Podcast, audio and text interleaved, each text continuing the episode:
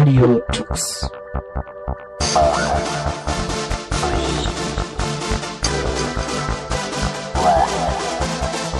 The German Linux Radio, the German Linux Radio.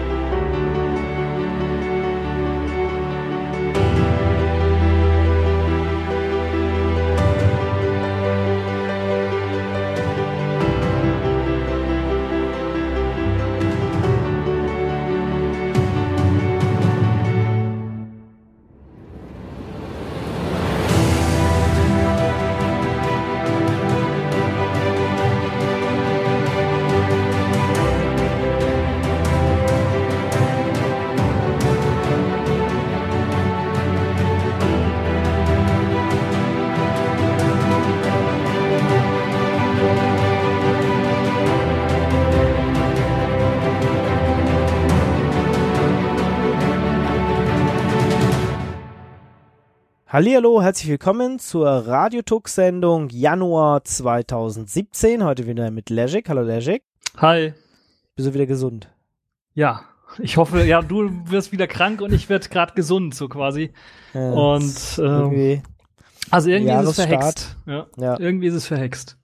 ja, wir haben es ja auch leider nicht geschafft, uns auf dem äh, Chaos-Kongress da zu treffen. Äh, du hast leider keine Karte bekommen, gell? Wir hatten Genau. ja überlegt, ob das irgendwie mal noch was wird. Ich hatte ja dann über Umwege doch noch eine ergattert äh, und ja auch ein paar Interviews gemacht. Ähm, aber vielleicht klappt's ja, wo auch immer er dieses Jahr sein wird, dieses Jahr dann nochmal. Ich bin Äh, ja dafür, dass er in Köln stattfindet, dann äh, ist das direkt bei mir um die Ecke.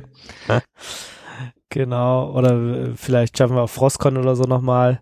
Äh, Da war ich ja zumindest auch letztes Jahr mal einmal kurz. Ähm, ansonsten, ja, vielleicht hört man es noch an meiner Stimme. Ich bin ein bisschen, bisschen wieder krank und ein bisschen Kopfschmerzen habe ich auch, aber äh, es ist, war irgendwie terminlich äh, mal wieder ein bisschen schwierig.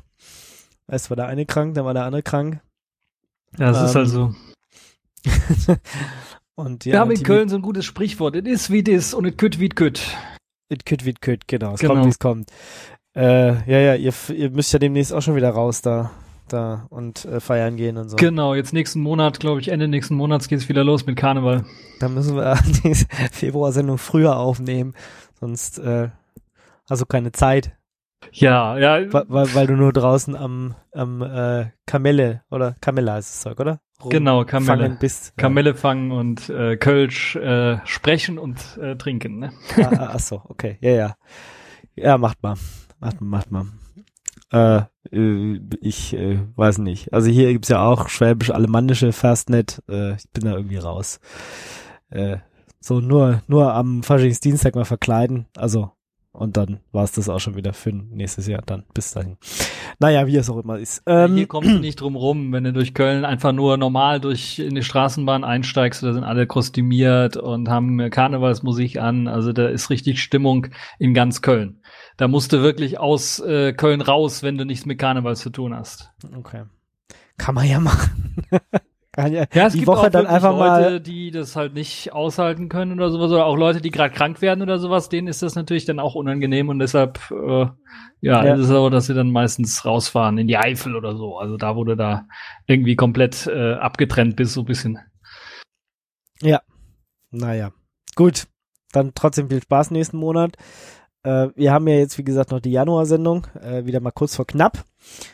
Äh, und wir haben uns gedacht, dass äh, wir schon fast traditionell, oder? Wir haben die letzten drei Jahre haben Genau. das, ich, im, immer gemacht. Also einen Jahresausblick äh, geben wollen, wie es aus unserer Sicht, was aus unserer Sicht ähm, so kommen könnte. Was, äh, Genau, wir haben, wir haben quasi unsere Glaskugeln wieder herausgeholt, abgestaubt und jetzt sind wir wieder bereit für 2017 und äh, sagen euch, was auf euch zukommt. genau. Wir hätten noch mal so einen Gegencheck machen, aber ich ne- denk- mir jedes Jahr, ich müsste eigentlich noch mal die Sendung vom letzten Jahr hören, gucken, was wir da für Schwachsinn erzählt haben und gucken, ob überhaupt irgendwas eingetreten ist. Ich gehe halt immer davon aus, dass wir sehr präzise waren. Be bestimmt, genau, wir, weil wir haben das ja einfach im Blut sozusagen. Gut, äh, kommen wir zu dem traditionellen Thema Linux auf dem Desktop, weil das ist garantiert dieses Jahr das Jahr von Linux auf dem Desktop. Jedes Jahr Ähm. ist das Jahr von Linux auf dem Desktop, das wissen wir doch. Stimmt. Aber den Witz muss man auch einfach immer bringen, oder?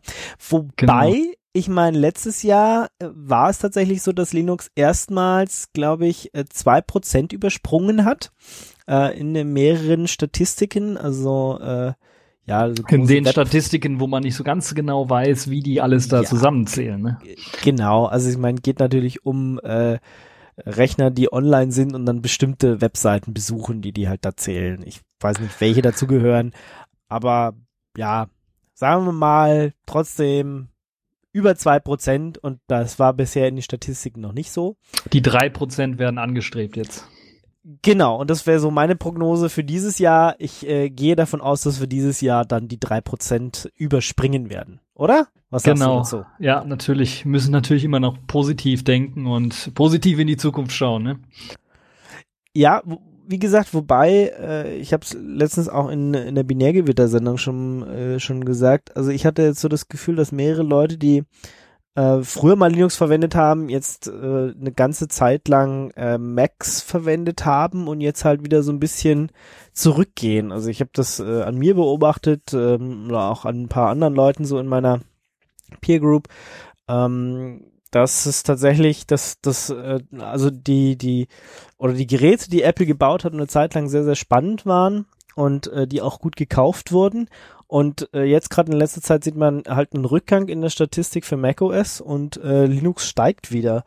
Ähm, gut, hat vielleicht auch noch was mit Windows 10 zu tun, dass Leute halt auch äh, unzufrieden sind mit Windows 10, aber die Leute waren auch unzufrieden mit Windows 8 und äh, Windows Vista und das hat sich jetzt in den Statistiken nicht so ausgewirkt.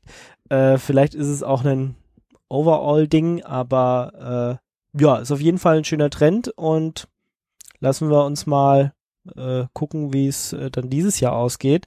Und wie gesagt, ich würde jetzt mal sagen, ja, drei Prozent sind machbar. Ja, vielleicht sogar vier Prozent, je nachdem, wie sich Microsoft und Apple anstellen. Wenn die da so richtig wieder noch mal sowas raushauen, so ein MacBook Pro, dann kann ich mir das durchaus vorstellen. Okay, also konservative Schätzung, wir schaffen drei Prozent, optimistische vier bis fünf. Genau, so ja, vier Aber das- Prozent, sagen wir mal, bis Ende des Jahres. Oder vielleicht so Jahreshoch, äh, wenn, keine Ahnung, wenn da irgendwie wieder was rausgehauen wird, was irgendwie den Leuten um die Ohren fliegt oder sowas oder was die Leute nicht mögen. Und dann gibt's ja auch immer mehr Hersteller, die eventuell dann auf Linux auch setzen für als Alternative so ein bisschen. Und Ja, finde ich auch eine ganz spannende Entwicklung. Also ich habe mir jetzt auch so ein äh, Gerät geholt. Ich habe mir das Dell XPS 13 geholt. Ähm, haben wir auch drüber geredet schon mal. Ähm, genau, es gibt halt so echt so mehr Hersteller, jetzt auch im größeren Stil, die tatsächlich Geräte mit ähm, Linux verkaufen. Also vorher waren es halt immer so ähm, kleine Buden, die halt äh, Geräte von, von Lenovo oder so gekauft haben und dann halt ein angepasstes Linux draufgepackt haben und die das dann halt mit, äh, ja, also sowohl die Linux als auch die Windows-Lizenz, aber halt schon ähm, Linux-Notebook verkauft haben und jetzt kommen tatsächlich immer mehr Hersteller, ähm, bei denen du dir gleich ein vorgefertigtes Linux-Notebook holen kannst. Also ein paar Dell-Geräte sind jetzt nur ein Beispiel, aber Dell ist halt ein großer Player in dem Markt. Genau. Ähm, was ich halt gut finde, dann äh, liest man ja ganz öfter die Tuxedo Books. Also da äh, habe ich jetzt auch schon zumindest einige in freier Wildbahn gesehen und wäre für mich auch eine Option gewesen. Also wie gesagt, ich habe jetzt äh, das, das Dell XPS geholt und habe bis auf dass dieses Touchpad irgendwie ich da ständig drüber komme und obwohl ich gesagt habe, hey, sch schalte ich nach so und so vielen Millisekunden aus, wenn ich tippe, klappt das irgendwie nicht so richtig. Das ist so mein, mein größtes Problem an dem Notebook gerade. Da muss ich nochmal gucken, ob man das irgendwie feintunen kann oder ob der einfach nicht, äh, nicht diese Touchpad-Einstellungen äh, übernimmt oder so. Ich, ich weiß nicht, was da das Problem ist. Also das ist so das, das Einzige, was wirklich extrem nervt, dass ich halt beim Tippen immer wieder drüber wisch und er mir dann halt Text löscht oder so. Und das sollte eigentlich nicht so sein. Ähm, Kenne ich auch von anderen Notebooks her nicht. Und normalerweise sagst du halt im Synaptics-Treiber, ja, hier, wenn getippt wird, dann schalte er halt aus. Äh, da weiß ich noch nicht, warum, warum das bei dem so schlecht funktioniert. Um, und es hat ein paar Pro Probleme im 2,4 Gigahertz Bereich äh, mit dem Treiber, aber ansonsten bin ich sehr glücklich mit dem Gerät. Ähm, dann diese Tuxedo-Books ähm, sind eine Variante und dann kam ja die Woche auch noch die News raus mit diesem Slimbook. Äh, genau. Was war das? Auch eine spanische Firma oder so, ne? Genau, ist eine spanische Firma. Die haben äh, schon früher, genauso wie Taxedo, aber dann meistens in Spanien schon mit Linux-Distros quasi zusammengearbeitet oder sagen wir mal so, sie haben sich einfach Linux-Distros geschnappt und haben dann äh, die Notebooks quasi, äh, vorgefertigte Notebooks aus Asien quasi genommen und dann da einfach ein Linux draufgeklatscht und mhm. haben das dann verkauft. Und jetzt sind sie auf die KDE-Community zugegangen und haben, also das ist glaube ich letztes Jahr gewesen, haben dann gesagt, ja, wir wollen da irgendwie was mit einem KDE-Branding machen. Also wir wollen da jetzt noch mehr machen, als nur so 0815 Notebook zu nehmen, sondern wir wollen so eine richtige High-End-Hardware nehmen. Also für damalige Verhältnisse High-End heutzutage würde man das, glaube ich, nicht mehr so ganz so sagen, aber zumindestens für Apple-Nutzer ist das so ungefähr, spielt das in der gleichen Liga. ja, es basiert halt eben auch auf der Skylake-Architektur, das wollte ich damit sagen, also der vorletzten äh, Generation, der sechsten Generation von Intel und nicht der neuesten Generation. Aber ja, die haben halt, die wollten halt mehr machen. Die wollten halt äh, wirklich dann mal mit einer Community zusammenarbeiten, in dem Fall mit der KDE-Community, um wirklich das Betriebssystem, ähm, den Desktop und die Hardware aufeinander abzustimmen. Also so etwas ähnliches zu machen, was Apple immer verspricht. Und das ist denen, glaube ich, auch sehr gut gelungen mit dem Slimbook, zum, zumindest von dem, was man da jetzt momentan von den Specs her lesen kann, passt das alles wie die Faust aufs Auge, weil das läuft am besten, glaube ich, mit ähm, KDE Plasma als Desktop. Und das ist halt eben auch das, die Besonderheit, die eine Besonderheit. Die andere Besonderheit ist einfach, dass das ein Ultrabook ist. Das sieht quasi aus wie so ein MacBook Air und genau, äh, Aluminium. Aluminium gefertigt. Zeug, also da ist ein bisschen was Plastik natürlich auch dran, aber Aluminium vor allen Dingen auch gefertigt, Unibody-Gehäuse. Ähm, es gibt mehr Anschlussmöglichkeiten als an so einem MacBook Air. Das heißt, es sind zwei USB-Anschlüsse dran. Wow. Ähm, ja, das ist schon mal was. Und es sind USB-A-Anschlüsse. Das heißt, damit kann man auch was anfangen. Äh, und ähm, also es ist auf jeden Fall schon mal, es geht schon mal in eine ganz andere Kategorie als so ein 0815 ThinkPad oder sowas, was ja so 1000 Anschlüsse hat und etwas dicker ist und wo dann die Funktionalität über äh, dem Design steht, sondern hier hat man wirklich gedacht, okay, wir bringen Funktionalität und Design zusammen und ähm, schnürt ein Paket. Äh, das Ganze ist jetzt abgestimmt auf die äh, KDE hauseigene hm, ja, Distro. Eigentlich ist es keine Distro, aber sagen wir mal Distro KDE Neon weil sie halt eben auch ein ISO rausgeben und jetzt mittlerweile auch eine User-LTS-Version haben, also eine Long-Term-Support-Version haben, äh, die halt dann mit eben dem stabilen KDE Plasma 5.8er Desktop daherkommen, der ja auch Long, so, äh, Long ähm, Support hat. Und ähm, Ja, das ist eben das Slimbook. Und da gibt es zwei Varianten von, Core i5, Core i7. Da kann man sich also auswählen, was man haben möchte von in Sachen Leistungsfähigkeit. Man kann sich frei konfigurieren, was Arbeitsspeicher und so weiter angeht. Und ich glaube auch der Preis ist angemessen für das, was da geliefert wird. Wenn ich mir überlege, es gibt zwar andere Ultrabooks, die jetzt schon mit Cabby Lake ausgestattet werden, aber da beginnen auch die Preise ab 700 Euro und dann kriegt man eben nicht ein Unibody-Gehäuse, sondern dann kriegt man da irgendwie Plaste oder sowas, also Plastik ganz viel. Und ähm, deshalb finde ich, glaube ich, der Preis so 780 Euro geht's los ist, glaube ich, da doch schon äh, recht angebracht, was die Slimbooks angeht. Und das zeigt ja auch so ein bisschen, dass man da eine neue Klientel Steht ansprechen möchte. Ne? Sogar 729 nur. 729 Euro, siehst du noch besser. Ist der, ist der Einstiegspreis.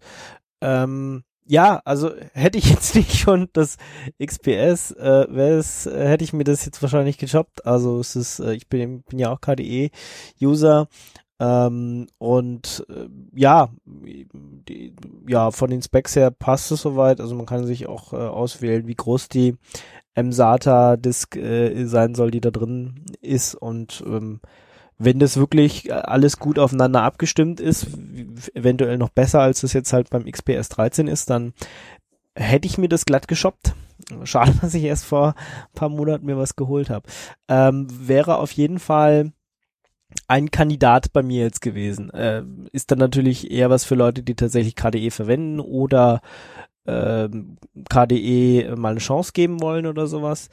Da, aber dann wäre das eine Möglichkeit. Also, genau, das ist ja. die eine Möglichkeit. Die andere Möglichkeit ist natürlich, man kriegt einen Laptop mit KDE-Branding, man kriegt einen Laptop mit einem Penguin als Taste. Da ist auch noch ein Windows als Taste drauf, aber daneben ist der Penguin auch drauf. Das heißt, direkt so Dual-Boot-System kann man sich auch zusammenbasteln oder man installiert sich ein andere Linux-Distro drauf, das geht sicherlich auch. Und da man darauf geachtet hat, dass das Ganze natürlich auch möglichst äh, äh, mit, mit, mit einem modernen Linux äh, direkt ausgestattet funktioniert, ohne dass man so spezielle proprietäre Treiber braucht, ist das sicherlich auch eine gute Option für die Leute, die vielleicht eine andere Linux-Distro draufpacken wollen. Aber hauptsächlich ist es natürlich erstmal für die gedacht, die äh, die KDE User Experience haben wollen. Mhm. Ja. Ähm, also, Finde ich aber insgesamt, insgesamt ist es einfach eine gute Entwicklung, oder? Genau, stell dir also, mal vor, du hast jetzt gerade gesagt, ja, ich habe ja vor paar Monaten schon einen, oder vor ein paar Wochen äh, schon ein äh, Notebook mit Linux gekauft und jetzt kommt noch eins raus, ja, das mich genauso das interessiert. Stell dir das mal ja. vor, vor paar Jahren hätten wir ja, gar nicht genau. davon träumen können. Ja, genau. Und dann ist ja jetzt noch, äh, das sind jetzt ja kleinere Hersteller, so ein bisschen Slimbook, Tuxedobook, das ist vielleicht auch eine gute ähm, Publicity für so ähm, Crowdfunding und solche Geschichten. Und dann gibt's ja natürlich noch viel, viel viele andere Sachen. Es gibt große Hersteller, die einsteigen. HP verkauft für ihre Entwickler auch eben äh, Notebooks mit ähm, Linux drauf im Businessbereich. Ähm, okay. Acer hat, ähm, die haben eine eigene Linux-Distro, die sie verkaufen und die ganz populär ist. Ich habe den Namen vergessen. Äh, vor allen Dingen in Asien sehr populär ist und dort verkauft wird wie wie Hulle. Um, auch mit Linux drauf. Und äh, dann gibt's ja noch die ganzen jetzt ähm, Crowdfunding-Produkte, die so ein bisschen noch mehr versuchen in dem Bereich. Also Linux drauf ist ja nicht dann genug, sondern die wollen dann halt noch mehr machen. Das heißt, sie wollen nicht nur, dass da ein äh, Linux drauf ist, sondern das soll möglichst auch ein Linux sein ohne Blobs, ohne proprietäre Software drauf. Das heißt, da wird sogar, das geht runter bis aufs BIOS. Das heißt, da wird das UEFI ausgetauscht durch ein ähm, LibreBoot oder einen äh, Open Core, ne, wie ist es, Open Boot, äh, ich hab's vergessen, Open Boot, nee, dieses nee, Core Boot. Core Boot, genau, so hieß es, Core Boot.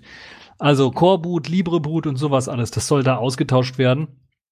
Und ähm, genau, das und dann muss man ja noch äh, die die Binaries, äh, diese Binary Blob da, diese diese Intel Management äh, Sache noch rauspatchen, rauspatchen, genau. Ja, dann, ja, das ist dann wäre es wirklich so richtig frei langsam. Aber genau. mir mir würde es, also ja, ich, ist natürlich auch äh, wichtiger Aspekt, ja.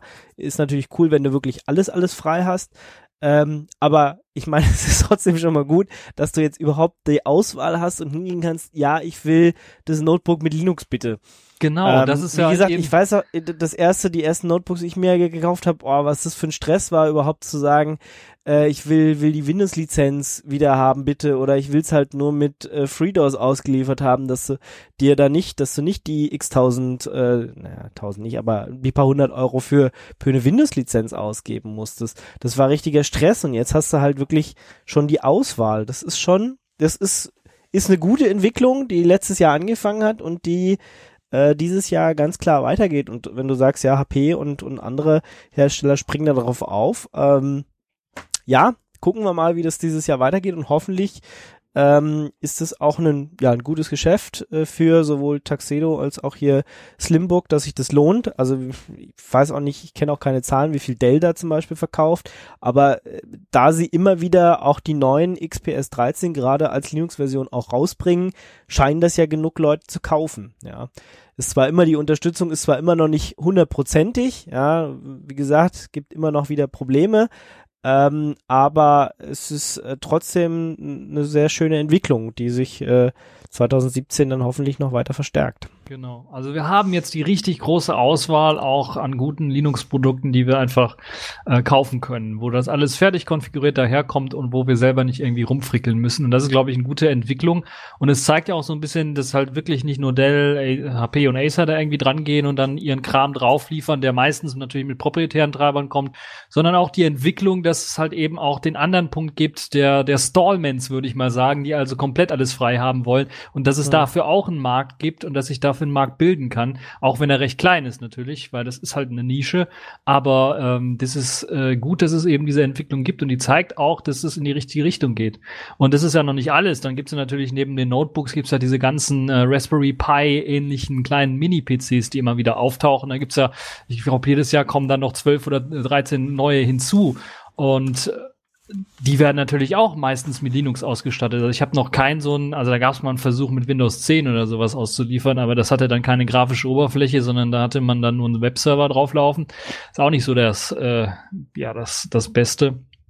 Und ich glaube, das zeigt ja auch so ein bisschen, dass die Entwicklung ähm, in die richtige Richtung geht, dass die Vorteile gesehen werden von einem freien Betriebssystem, was man da einfach irgendwie draufklatschen kann was nichts kostet, wo sich eine Community drum kümmern kann, das auch zu verbessern. Also beim Raspberry Pi gibt's ja äh, hunderte von verschiedenen Images, die man sich runterladen kann. Und das Raspberry Pi ist ja nicht das einzige, sondern gibt's ja noch Odroid und Banana Pi und wie sie alle heißen. Und da gibt's zig Images drauf für die verschiedenen Anwendungszwecke, äh, die man eventuell haben könnte. Multimedia-PC, Webserver und so weiter und so fort. Und ähm, ich finde das eine Smart Home. Ich Smart jetzt, Home auch. Ich, genau. ich, ich komme ja jetzt äh, mit Smart Home langsam um die Ecke. Ich habe jetzt angefangen und äh, habe mir jetzt auch ein Pi schon äh, geholt und mal da die äh, Distro runtergeladen und so. Aber ich bin noch nicht äh, bin noch nicht weitergekommen. Also ich habe jetzt noch keine Geräte angeschlossen oder so. Aber das ist äh, auf jeden Fall auch natürlich ein Bereich, äh, in dem äh, eine Raspberry Pi oder so diese kleinen Computer oder ähm, äh, ja vorstoßen und in dem es da auch äh, viele Möglichkeiten gibt und ich bin da jetzt mal gespannt, ähm, wie ich das dann äh, zusammenklöppel. Äh, ja, also äh, fängt jetzt an bei mir auch Smart Home definitiv äh, eine lustige, spannende Geschichte. Wird, glaube ich, auch ein Trend in diesem Jahr sein, das mit ja. dem Smart Home, weil es immer mehr Geräte gibt, die rauskommen und so langsam ist, glaube ich, auch, es hat ja angefangen vor zwei, drei Jahren ich glaube, so langsam ist so der Zenit so ein bisschen überschritten, wo Leute sich dann eventuell, wenn mal eine Birne kaputt geht oder sowas, dann überlegen, ja, vielleicht hole ich mir doch eine Birne, die ich dann mit meiner äh, Smartphone-App steuern kann oder sowas. Oder eine Birne, die zum Beispiel auch noch Musik abspielen kann über Bluetooth. Das habe ich letztens gesehen. Finde ich auch eine spannende Geschichte. Dann braucht man sich keine Bluetooth-Lautsprecher mehr irgendwie hinzustellen, sondern kann einfach seine Lampe anmachen und dann läuft da Musik drüber. Ja. Und sie muss noch nicht mal brennen, es muss halt nur im Strom drin sein und ähm, es muss halt nur ein bisschen Strom bekommen. Und ja, dann sicher, haben, sicher auch ein Trend dieses dieses Genau, Jahres, das ja. wird, glaube ich, ein Riesentrend auch sein. Ja. Aber wo du gerade oder wo wir gerade bei Smart Home, IoT ähm, und auch äh, Linux äh, äh verbreitet sich, äh, ja, drei, vier Prozent Marktanteil vielleicht und ich meine im eigentlich ist ja Linux schon überall, ja, äh, versuch mal irgendeine Webseite aufzurufen, versuch mal irgendwie ins Internet zu kommen über deine DSL-Geschichte oder einen Fernseher einzuschalten oder ein Handy Schau zu verwenden. Auf dein Handy, genau. Ja, genau, ohne dass du halt irgendwie ein Linux verwendest. Es ist äh, nahezu nicht mehr möglich. Das bringt natürlich auch Gefahren mit sich. Ähm, wir haben es äh, letztes Jahr auch schon so ein bisschen gesehen, Dirty Cow und, und ein paar andere Sicherheitslücken das wird leider auch ein Trend werden für 2017, sag ich jetzt mal voraus, dass wir mehr Sicherheitslücken sehen werden und vielleicht auch in Linux ähm, oder ähm, wie zum Beispiel bei OpenSSL oder so, also Programme, die halt essentiell in freier sind, Software, ähm, sagen wir mal. ja, in freier Software im weitesten Sinne, genau, egal ob das jetzt Samba, OpenSSL oder halt, wie gesagt, selbst der Linux-Kernel ist. Ähm, aber die Angriffsfläche wird halt einfach interessanter, äh, weil dadurch, dass Linux halt überall läuft ähm, und ja, der Marktanteil stark gestiegen ist, äh, ist es halt auch ja, ein interessantes Angriffsziel und vielleicht auch, auch der Markt, also nicht nur, du hast ja viele Leute, dadurch, dass es Open Source ist, hast ja viele Augen, die drüber gucken und so findet Genau. man natürlich Fehler, aber trotzdem hast du halt sowas wie Dirty Cow, was da irgendwie seit Jahren rumschlummert und was keiner gemerkt hat. Teilweise halt so irgendwie zehn Jahre, ja, und das ist dann halt schon, äh, bisschen kritisch, dass das niemandem auffällt. Und das bedeutet natürlich auch, dass es natürlich auch Sicherheitsexperten geben können, die ähm, ihr Wissen nicht nur zum Guten einsetzen, weil sie halt von Open Source überzeugt sind, sondern halt auch einfach schlicht und weg Geld damit verdienen wollen und äh, dann diese Sicherheitslücken halt an irgendwelche dubiosen Trojaner Dingsfirmen verkaufen und äh, dann halt massenhaft eventuell Server kompromittiert werden. Äh, auch das ist eine Möglichkeit, die ich für 2017 sehe, dass wir da, ich meine, wir hatten es jetzt, dass äh, massenhaft MongoDBs äh, abhanden gekommen sind. Ähm, das wird sich, dieser Trend wird sich leider auch verstärken. Das werden wir auch verstärkt sehen, dass ähm, ja Unternehmensdaten ähm, gefangen genommen werden, sozusagen erpresst werden. Äh, hier, ich, ich habe alles verschlüsselt äh, auf deinem Linux-Server.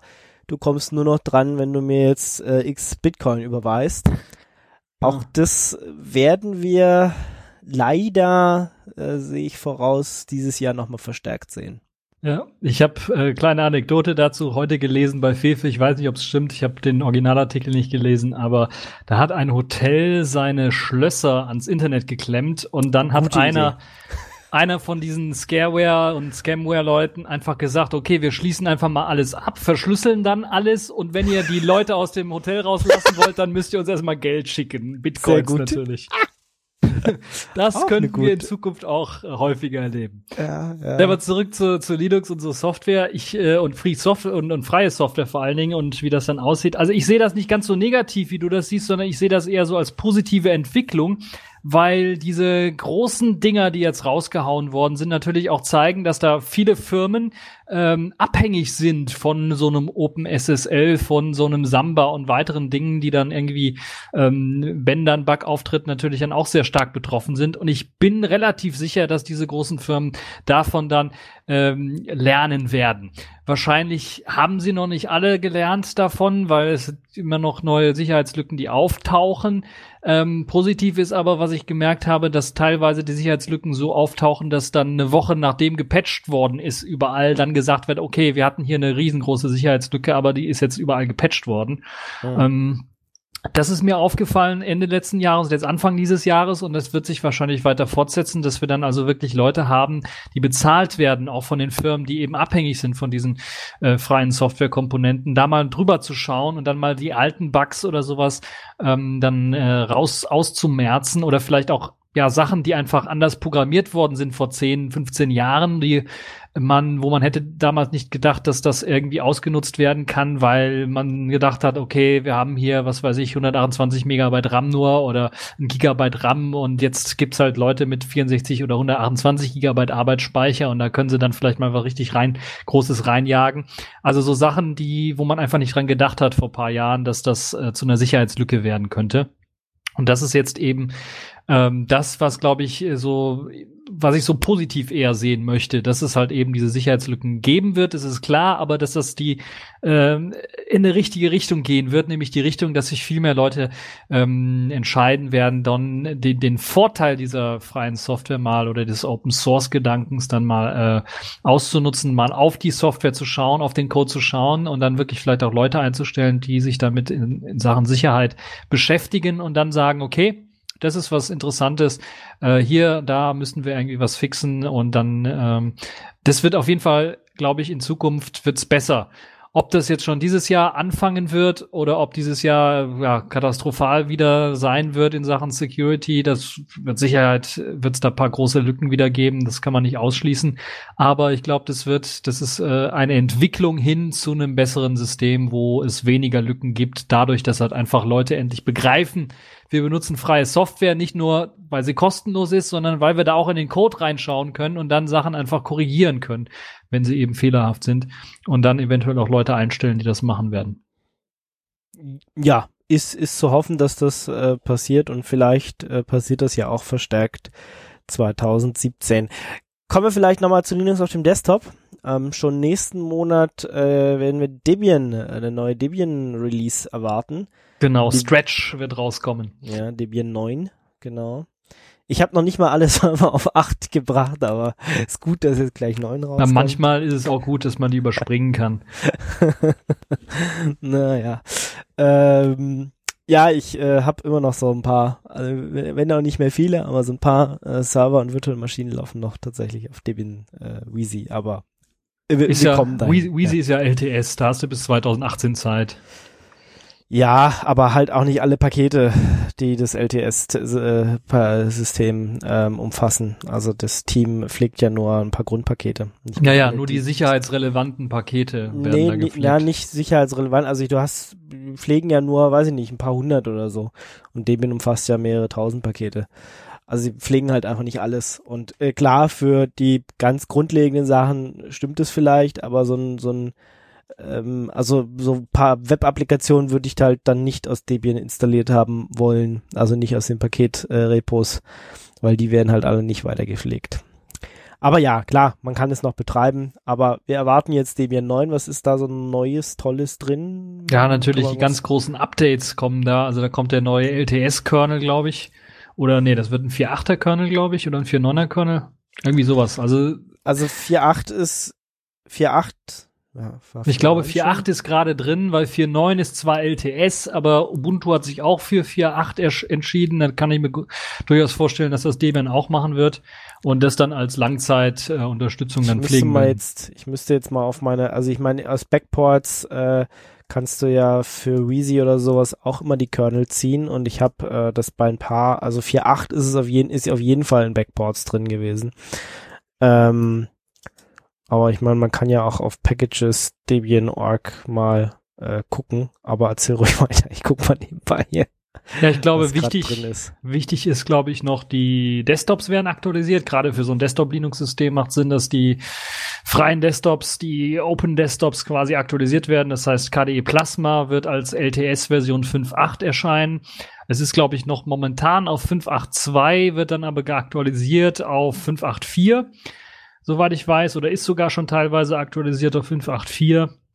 Das wird eine sehr stabile Sache sein. Ob dann Debian sich entscheiden wird, auch weiterhin den LTS-Weg zu gehen bei KDE Plasma, also 5.8.5, 5.8.6, 5.8.7 und so weiter und so fort zu pflegen, werden wir dann noch sehen. Vielleicht werden sie einfach nur Sachen auch, die wichtig sind oder sicherheitsrelevant sind, zurückportieren in 5.8.4. Das muss man mal schauen.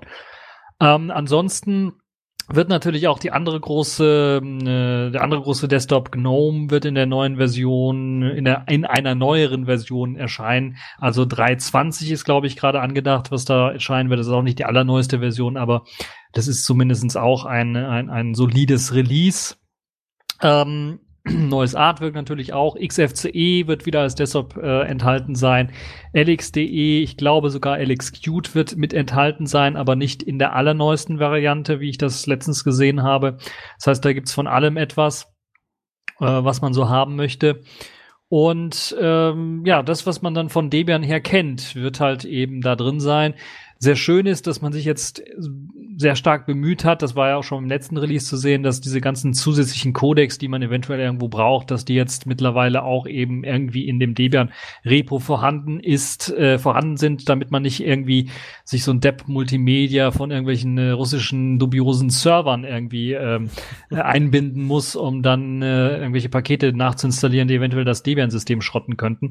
Deshalb macht es durchaus Sinn, dass das Debian mit aufnimmt und ähm, ja, ich denke, wir werden ein grundsolides System sehen und ich glaube, es wird sogar äh, eines der besten, äh, stabilsten Releases in diesem Jahr werden, glaube ich.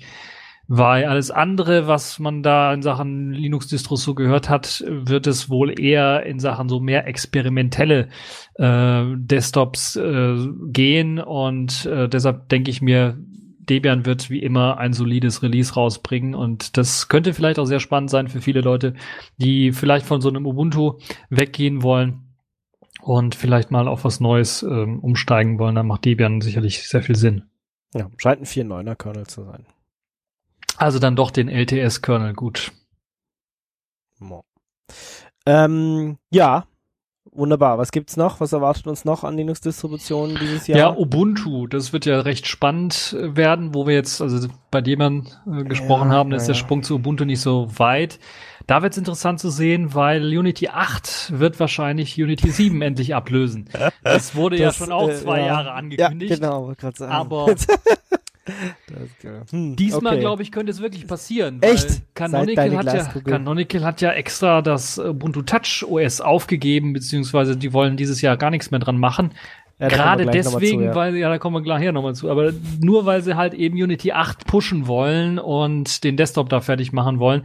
Und ich kann mir durchaus vorstellen, nachdem sie es jetzt zwei Jahre angekündigt haben, wir kennen das ja von Canonical, wenn sie was ankündigen für ein Jahr, dann, wenn man zwei Jahre wartet, dann ist es wirklich da äh, könnte ich mir durchaus vorstellen, dass das jetzt wirklich kommen wird, das Unity 8. Es gibt schon äh, die ganzen Demos, die man sich anschauen kann. Ich gab, glaube ich, bei der letzten äh, Ubuntu-Version konnte man das alternativ auswählen.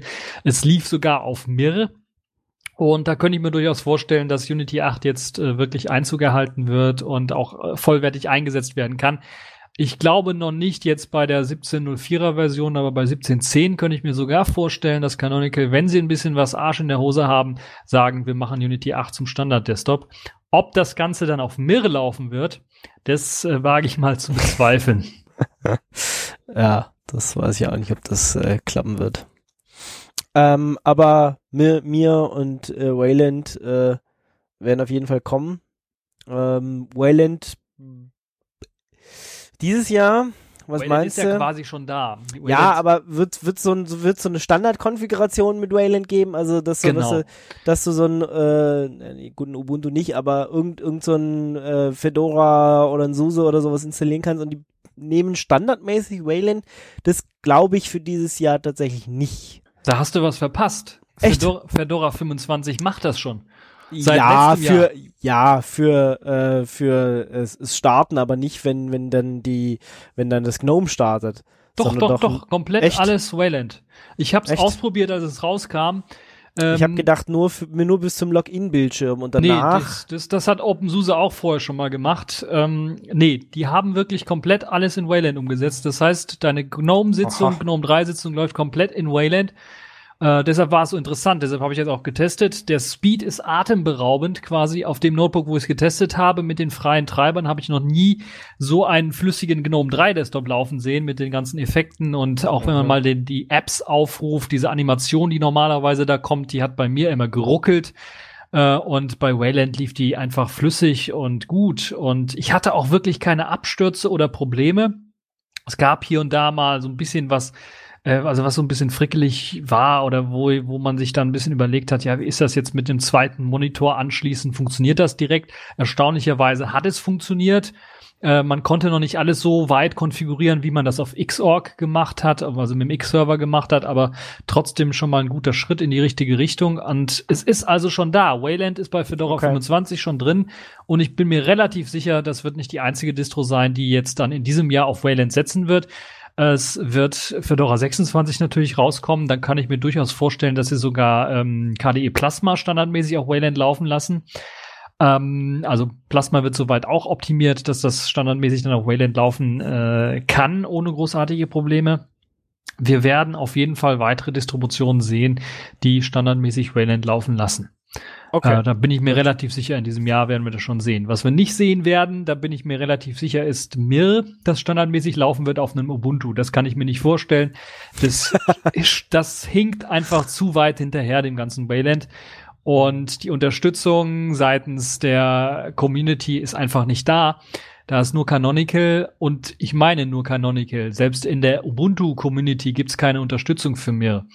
Das heißt, ähm, ich über kurz oder lang wird äh, Canonical sich Gedanken machen müssen, ob wir nicht doch eventuell auf Wayland setzen werden, für den Desktop zumindestens. Okay, sind wir, sind wir gespannt. Äh, dabei war ja auch Mark Shuttleworth früher mal der, der gesagt hat, Wayland ist die Zukunft und dann, naja, gut, okay. Also alte, alte Geschichten, ja, plötzlich genau. war dann Wayland viel besser. Äh, war, war dann mir plötzlich äh, viel besser und naja, okay. Ähm, aber schön, dass es äh, irgendwann doch soweit sein könnte. Ähm, sind wir mal gespannt. Ja. Gut. Dann äh, bei Ubuntu werden wir sicherlich noch ähm, Snaps, eine bessere Integration von Snaps ja, auch sehen, weil ja, das wurde auch angekündigt, dass das gemacht wird. Genau, Und ich meine, da haben wir ja äh, letztens auch schon drüber geredet. Also das genau. ist garantiert auch ein Thema, äh, egal, Snaps, Flatpaks, äh, alles dieses äh, Zeug, in Anführungsstrichen, wird das garantiert wird auf jeden Fall äh, auch 2017. Früchte tragen. Also ich habe jetzt schon gehört, dass einige Entwickler äh, Snaps äh, bauen extra. Das sind meistens Entwickler, die von der Ubuntu Touch Geschichte herkommen und jetzt ihre ähm, Apps, die ja nicht nur eben auf der Ubuntu Touch Oberfläche laufen, sondern eben auch für den Desktop gedacht sind, also so Convergence-Apps sind, dass die die jetzt auch in Snaps packen wollen und dann auf dem Desktop laufen lassen, weil sie wohl fest in der Annahme sind, dass wir ein äh, Ubuntu, äh, ein Unity 8 Desktop mit eben Snaps haben werden in diesem Jahr bereits ähm, und darauf eben hin entwickeln.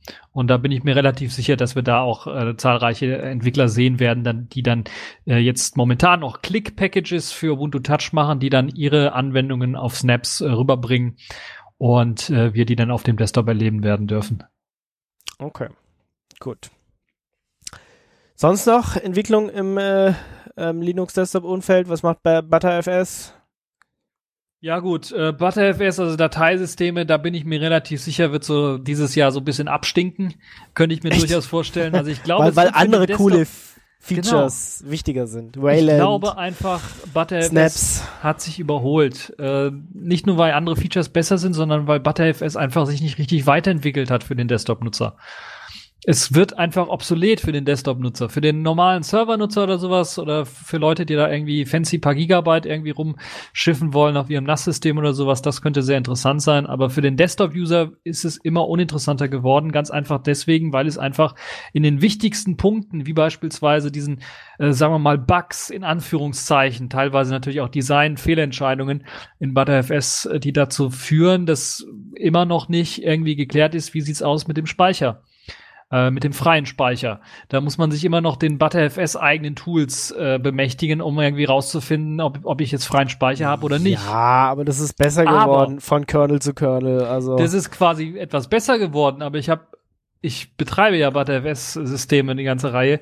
von und mich regt das auf, wenn zum Beispiel im ButterFS-Tool drin steht, ja, du hast noch zwei Gigabyte Speicherplatz frei, aber ich erlaube dir trotzdem nicht, dass du neue Dateien schreiben darfst und es gibt trotzdem äh, ein Balancing funktioniert auch nicht mehr. Und das ist natürlich richtig, richtig schade, weil die Leute von ButterFS haben in den letzten Jahren, äh, also sagen wir mal in den letzten vier Jahren doch ziemlich äh, viel geleistet äh, in Sachen Features und, und Bugfixing und so weiter und so fort. Und jetzt finde ich das so ein bisschen eingeschlafen. Also zumindestens für den, für den Desktop-Nutzer wird es uninteressant, weil halt eben diese Bugs oder Unannehmlichkeiten von ButterFS nicht gefixt werden und nicht gelöst werden. Und sie könnten es fixen. ZFS hat es gezeigt, es ist eine Möglichkeit, dass man einfach eine Kompatibilitätsschicht zum Beispiel schreibt für die herkömmlichen Tools wie DF oder andere Tools, die ja auch von den Desktops eingesetzt werden, von GNOME und KDE, die setzen eben auf diese Standard-Unix-Tools, um den freien Speicherplatz zu ermitteln und einen auch zu warnen, wenn der zu Neige geht. Und auf einem ButterFS-System habe ich noch nie ein, ähm, eine Warnung bekommen, dass ich jetzt keinen Speicher mehr, dass er zu Neige geht, der Speicher, sondern nur eine Warnung bekommen, ja, du kannst jetzt überhaupt nichts mehr schreiben. So nach dem Motto. Und das finde ich halt ein bisschen schade, dass daran nichts verbessert wird. Und das das Einzige, was ich dann wirklich sehe, ist, dass die Entwickler, die wollen kein Dateisystem für den Otto-Normalverbraucher schaffen, sondern die wollen nur ein Dateisystem für Server, für NAS-Systeme schaffen und wollen sich darauf konzentrieren.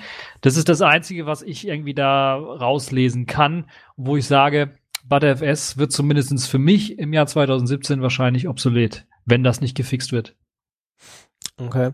Also als äh, SUSE-Nutzer äh, oder OpenSUSE-Nutzer, äh, das mit äh, ich spiele ein Update ein und wenn irgendwas schief geht, äh, kann ich einfach den vorhergehenden Snapshot, den er automatisch beim äh, ich spiele ein Update ein anlegt, äh, starten, das ist schon eine coole Funktion. Und der läuft noch und dann kann ich einfach sagen, ja, dann gehen wir wieder die Version zurück und dann genau. äh, tut das. Das ist wirklich ein gutes Feature, was ich auch einsetze, um zum Beispiel einfach mal Updates zu testen bei meiner Distro oder sowas. Wenn ich da einfach mal testen möchte, funktioniert das Update, macht das was kaputt und wenn es was kaputt macht, dann kann ich einfach das alte Snapshot booten. Das ist eine gute Sache, aber das ist jetzt nicht mehr ButterFS allein spezifisch. Das gleiche Bitrot Ja, oder sowas und die Anti-Bitrot-Features, die ButterFS hat, das Copy-on-Write-System, das kommt ja jetzt auch alles in anderen Dateisystemen. XFS zum Beispiel hat jetzt Copy-on-Write-Support schon eingebaut. Es ist noch nicht im Userland. experimentell, ja. Es ist nicht experimentell. Es ist nicht experimentell. Es ist nur noch nicht im Userland äh, verfügbar. Es ist aber im Kernel schon drin und wenn du dir jetzt einen aktuellen Kernel installierst, sind die Features schon da. Du kannst sie nur nicht nutzen, weil das Userland noch nicht so weit ist. Aber bestimmte Sachen sind auch noch nur experimentell. Also ich glaube auch Deduplication haben sie ja, wollten sie ja auch einbauen. Also ich meine, äh, Noch gar nicht ist ja- eingebaut, ja. Ähm, ja, also XFS bekommt jetzt auf jeden Fall Features, die äh, ButterFS schon hat. Ähm, aber meinst du, das wird sich dieses Jahr dann schon wirklich äh, groß bemerkbar machen? Also ich benutze ja XFS auch auf vielen Partitionen. Ähm, die sind dann natürlich, äh, wenn du so eine neue anlegst, nicht abwärtskompatibel. Also du kannst äh, so eine neue XFS-Partition, die halt die bestimmten Features hat, nicht unter einem alten Linux mounten, äh, unter einem alten Kernel mounten. Ähm, meinst du, das setzt sich dieses Jahr tatsächlich schon so durch, dass man es auch verwendet? Also ich, Ich meine, denke bis, schon. bis ButterFS diese Sachen einigermaßen gut konnte, hat ja auch eine Weile gedauert. Ja, ich denke Ähm, schon, ja, das, was sie machen, ist ja, die fügen quasi eine neue Funktion nur einem bestehenden, sehr stabilen Dateisystem hinzu. Die entwickeln ja nicht was komplett Neues, was bei ButterFS ja der Fall ist, wo man umdenken musste, sondern äh, es werden sich quasi die Kirschen rausgepackt aus ButterFS und die werden dann als XFS einfach als Add-on draufgepackt, so wie man beispielsweise das Ganze gemacht hat von X2 auf X3 und von X3 auf X4 und so weiter und so fort. Und bei X4 ja gibt's ja auch verschiedene Revisionen. Da ist ja mittlerweile auch Verschlüsselungssupport reingekommen und der, der funktioniert ja auch wunderbar. Also ich kann mir durchaus vorstellen, dass das in XFS dieses Jahr schon, natürlich jetzt nicht Anfang des Jahres, aber so gegen Ende, nach dem Sommer oder sowas des Jahres dann eventuell dann schon so weit wird, dass das äh, dann auch für den Desktop-Nutzer interessant wird, das mal anzutesten und auszuprobieren, wie das dann so ist. Das werden wir Okay. sicherlich in diesem Jahr schon haben. Also da bin ich mir relativ sicher, weil ich das letztes Jahr auch schon verfolgt habe und da hat es ja auch so ab Sommer so ein bisschen angefangen mit mit den Features, die da eingeflossen sind in den Kernel, Schritt für Schritt. Und ähm, ich bin mir relativ sicher, wir werden in diesem Jahr äh, das schon mal sehen in, in Sachen XFS auf jeden Fall. Okay, gut. Das ist äh, deine äh, Vorhersage. Gucken wir mal, ob die dann eintrifft. Äh, vielleicht erinnern uns die Hörer ja dann nächstes Jahr Genau. noch dran, ob das alles so funktioniert hat, ja. Ja, was ich mir noch wünschen würde in Sachen Dateisystemen ist das F2FS, also das von Samsung entwickelte, extra für Flash optimierte Dateisystem, dass das nun in diesem Jahr auch endlich mal nativ bootbar wird, weil das hat wirklich schon, äh, wenn man sich die Benchmarks so anschaut, ich weiß, Benchmarks hat nicht so immer was zu tun mit der realen Welt, aber das hat schon atemberaubende Werte, die es erreichen kann. Und ähm, dadurch, dass wir ja jetzt immer mehr Flash-Laufwerke in unseren Notebooks drin haben oder in unseren Smartphones drin haben, würde ich mir wirklich wünschen, dass man auch dieses schnelle Dateisystem mal nativ als Root-Dateisystem benutzen kann, als Root- und Boot-Dateisystem benutzen kann, um äh, tatsächlich dann wirklich die, die allerbeste Performance aus dem Rechner noch rauszukitzeln mit eben einem superschnellen Dateisystem. Und ich könnte mir durchaus vorstellen, weil F2FS eigentlich schon so ausgereift ist, dass es eventuell jetzt Boot-Support dafür geben wird in den Linux-Distros irgendwann mal, dass Group dafür Support bekommt und dass wir dann auch F2FS vielleicht Ende des Jahres dann auch äh, erfolgreich booten können. Okay. Ja, nachdem, äh, wie gesagt, bei XFS, ButterFS und einige andere irgendwie äh, viel sich tut, äh, kommen da zwar viele Flash-File-Systeme rein, aber so richtig, ich habe noch nie eins ausprobiert, weil, ja, ähm, weiß ich nicht, gab nicht den Grund dazu irgendwie. Benutzt Also- du die tatsächlich? F2FS äh, habe ich mal ausprobiert und das ist wirklich genial schnell. Okay. Also ultra schnell. Also du, wenn du da dein Home-Verzeichnis als F2FS irgendwie auf einer SSD laufen lässt, dann hast du, fühlst du das, den Unterschied. Äh, und den du Unterschied. fühlst den Unterschied einfach. Selbst wenn du eine SSD hast und du hattest vorher X4 oder ButterFS, du fühlst den Unterschied einfach in der Interaktivität mit dem Desktop, wenn du den Dateimanager aufmachst, wenn du mal eine Okay. größere Datei öffnest oder rüber kopieren möchtest. Es fühlt sich schneller an. Es ist natürlich nicht sowas wie, wenn du jetzt gerade von der HDD, auch von der normalen Festplatte auf eine SSD umsteigst und es halt einfach so boom, einfach von einem, von einem, von einem, äh, äh, von einem Smart bist du quasi auf einen Porsche bist. umgestiegen oder sowas. Das, das merkst du schon nicht so richtig, aber ja, geflasht ist das, glaube ich, das Richtige. Ja. Aber du fühlst den Unterschied und äh, das, das, ist, das fühlt sich einfach gut an, wenn das einfach noch eine Ecke schneller läuft und noch besser läuft. Und dann sieht man mal, wie viel man da eigentlich aus der Hardware noch rausholen kann, wenn man halt so ein bisschen eine andere Software verwendet, einfach für das Dateisystem. Okay, gut. Dann äh, noch ein Punkt, der ganz interessant ist und ähm, der wahrscheinlich kommen wird, ist so eine Verschmelzung von ähm, Android und äh, Chrome OS. Genau. Das ist das, was ja auch schon im letzten Jahr so ein bisschen gemunkelt wurde, dass das kommen Ja, wird. Ka kam aber noch nie so richtig. Also, Stichwort Andromeda, die Verbindung oder die Verschmelzung von Chrome OS mit Android. Aber es wird auf jeden Fall kommen. Das ist einfach unumgänglich, glaube ich, wenn Google weiterhin äh, die Chromebooks so gut verkaufen möchte wie in den USA und dann vielleicht auch weltweit. Äh, wird es, werden sie nicht drum rumkommen, dann auch weitere Android-Apps für Chrome OS lauffähig zu machen. Da gibt es ja sehr, sehr viele Ansätze schon, die das ermöglichen. Und äh, ist es natürlich dann logisch, dass irgendwann mal die Betriebssysteme dann insofern verschmelzen werden, dass dann einige Funktionen aus Chrome OS in Android landen werden. Davon haben wir ja vielleicht schon gehört, was ähm, Updates angeht von Android. Das ist ja eine riese, riesengroße Baustelle oder sagen wir mal ein riesengroßes Problem von Android noch, dass man äh, da irgendwie die Hersteller nicht dazu zwingen kann, irgendwie vernünftig Updates zu releasen. Und dann will jetzt äh, Google das Ganze wahrscheinlich äh, in diesem Jahr technisch lösen, indem sie einfach sagen, wir benutzen die gleiche Technik, die wir schon entwickelt haben in unserem Chrome OS. Da können wir auch ohne Hersteller einfach sagen, wir updaten das Betriebssystem. Da werden halt einfach ähm, bestimmte äh, Teile einfach nur ausgeliefert und a- geupdatet, wo der Hersteller einfach äh, dann keinen Zugriff mehr drauf hat. Stichwort hier Android Extensions. Also die wird es dann geben, wo man dann einfach über den Play Store sein Android-System dann äh, Schritt für Schritt aktualisieren kann, ohne dass der Hersteller da irgendwie äh, noch herumfummeln kann und das Ganze verzögern kann. Das wird es auf jeden Fall geben müssen, auch wenn eben Android nicht obsolet werden möchte, weil ich glaube, das doch ein großes Problem ist, äh, dass wenn man sich so ein Smartphone kauft, dann möchte man nicht, dass es im halben Jahr keine Updates mehr bekommt. Auch diese ganzen sicherheitsrelevanten Updates, die es da so gibt, die jeden Monat von Android rausgehauen werden, sind, glaube ich, auch wichtig, gerade wenn so große ähm, äh, Lücken dann wieder auftauchen, äh, Stage Fright beispielsweise und sowas alles. Und das wird sicherlich auch den Linux-Desktop-Markt so ein bisschen erschüttern, wenn vielleicht auch nicht weltweit, aber in den USA äh, gibt, verkaufen sich ja diese ganzen Chromebooks wie, wie Ulle. Also das ist unglaublich, wenn man sich da das Ganze mal durchliest. Äh, da gibt's ja selbst Schulen, die komplett vorher so ein MacBook vielleicht gekauft haben und eine komplette Schule mit MacBooks ausgestattet hat. Und jetzt äh, kaufen die einfach Chromebooks, weil die günstiger sind, weil die sich besser administrieren lassen und weil die freie Software eben haben, die einem die Möglichkeit gibt, da vielleicht auch mal irgendwie was Eigenständiges draufzupacken und das dann irgendwie zu benutzen. Und ähm, das ist wirklich äh, unglaublich. Ich kann mir durchaus vorstellen, es ist, äh, es erstaunt mich immer wieder, dass so ein Trend erst einmal aufgekommen ist in den USA, weil ich das Chrome OS bisher eher so als, ja, hm, ein Linux, ein abgespecktes Linux mit dem Browser gesehen habe, wo man nicht wirklich viel was mit anfangen kann. Deshalb erstaunt mich das so ein bisschen, dass das so populär geworden ist. Aber vielleicht hat es auch damit zu tun, dass eben man in den USA nicht so kritisch an die Cloud-Dienste, die ja meistens in den USA gehostet sind, drangeht und äh, wahrscheinlich das mit der Privatsphäre und so weiter gar nicht so strikt sieht, weil halt eben die Firmen US-amerikanische Firmen sind. Wenn das jetzt andersrum wäre und die meisten dieser Firmen russische Firmen wären, glaube ich, wäre man da genauso skeptisch wie hier in Deutschland. wenn es, wenn es halt darum geht, seine Daten irgendwie in den USA in die Cloud abzulegen.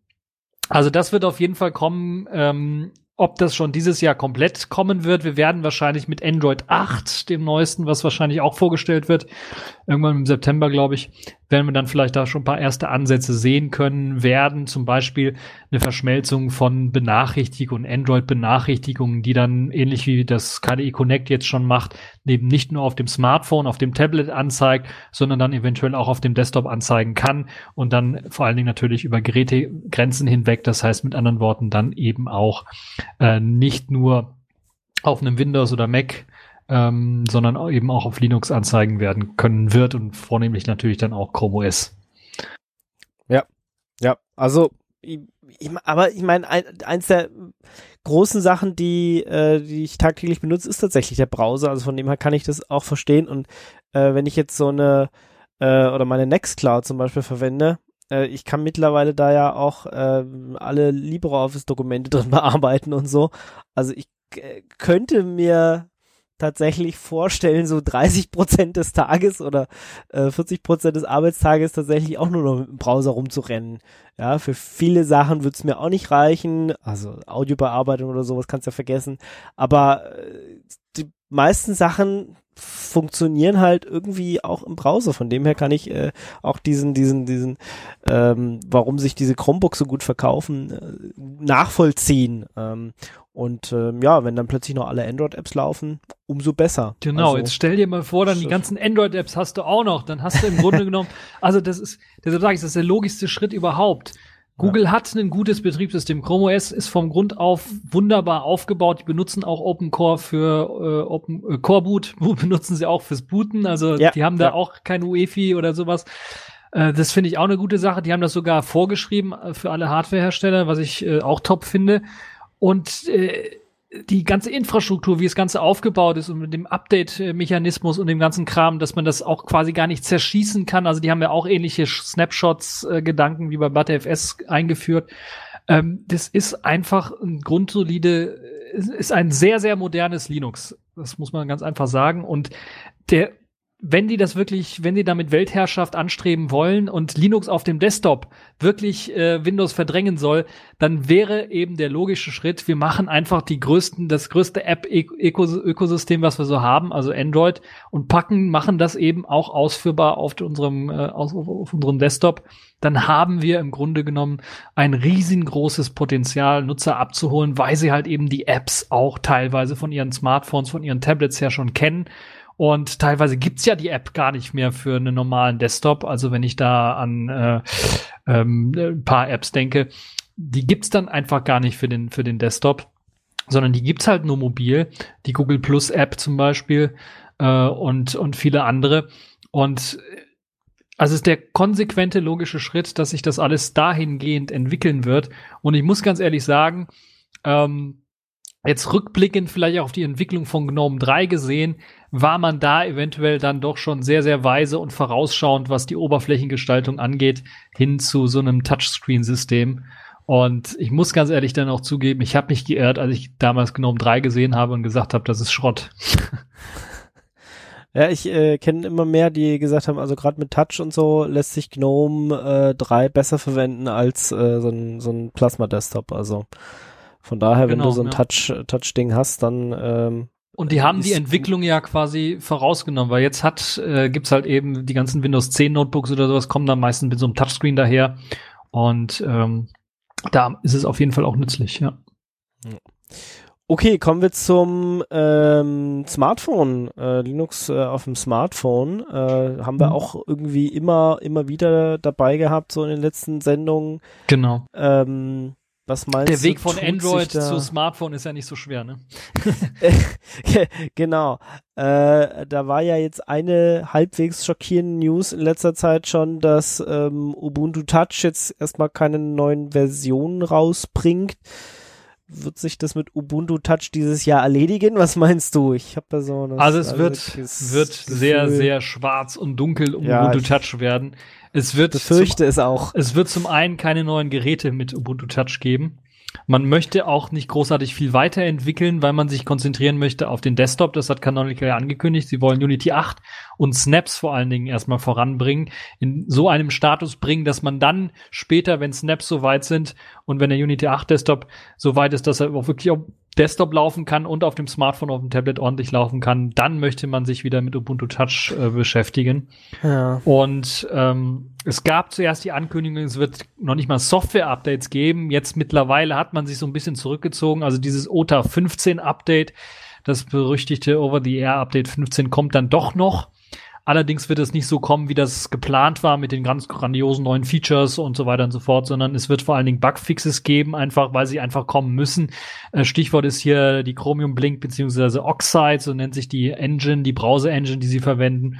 Die hat ein Problem mit HTTPS und Semantik-Zertifikaten.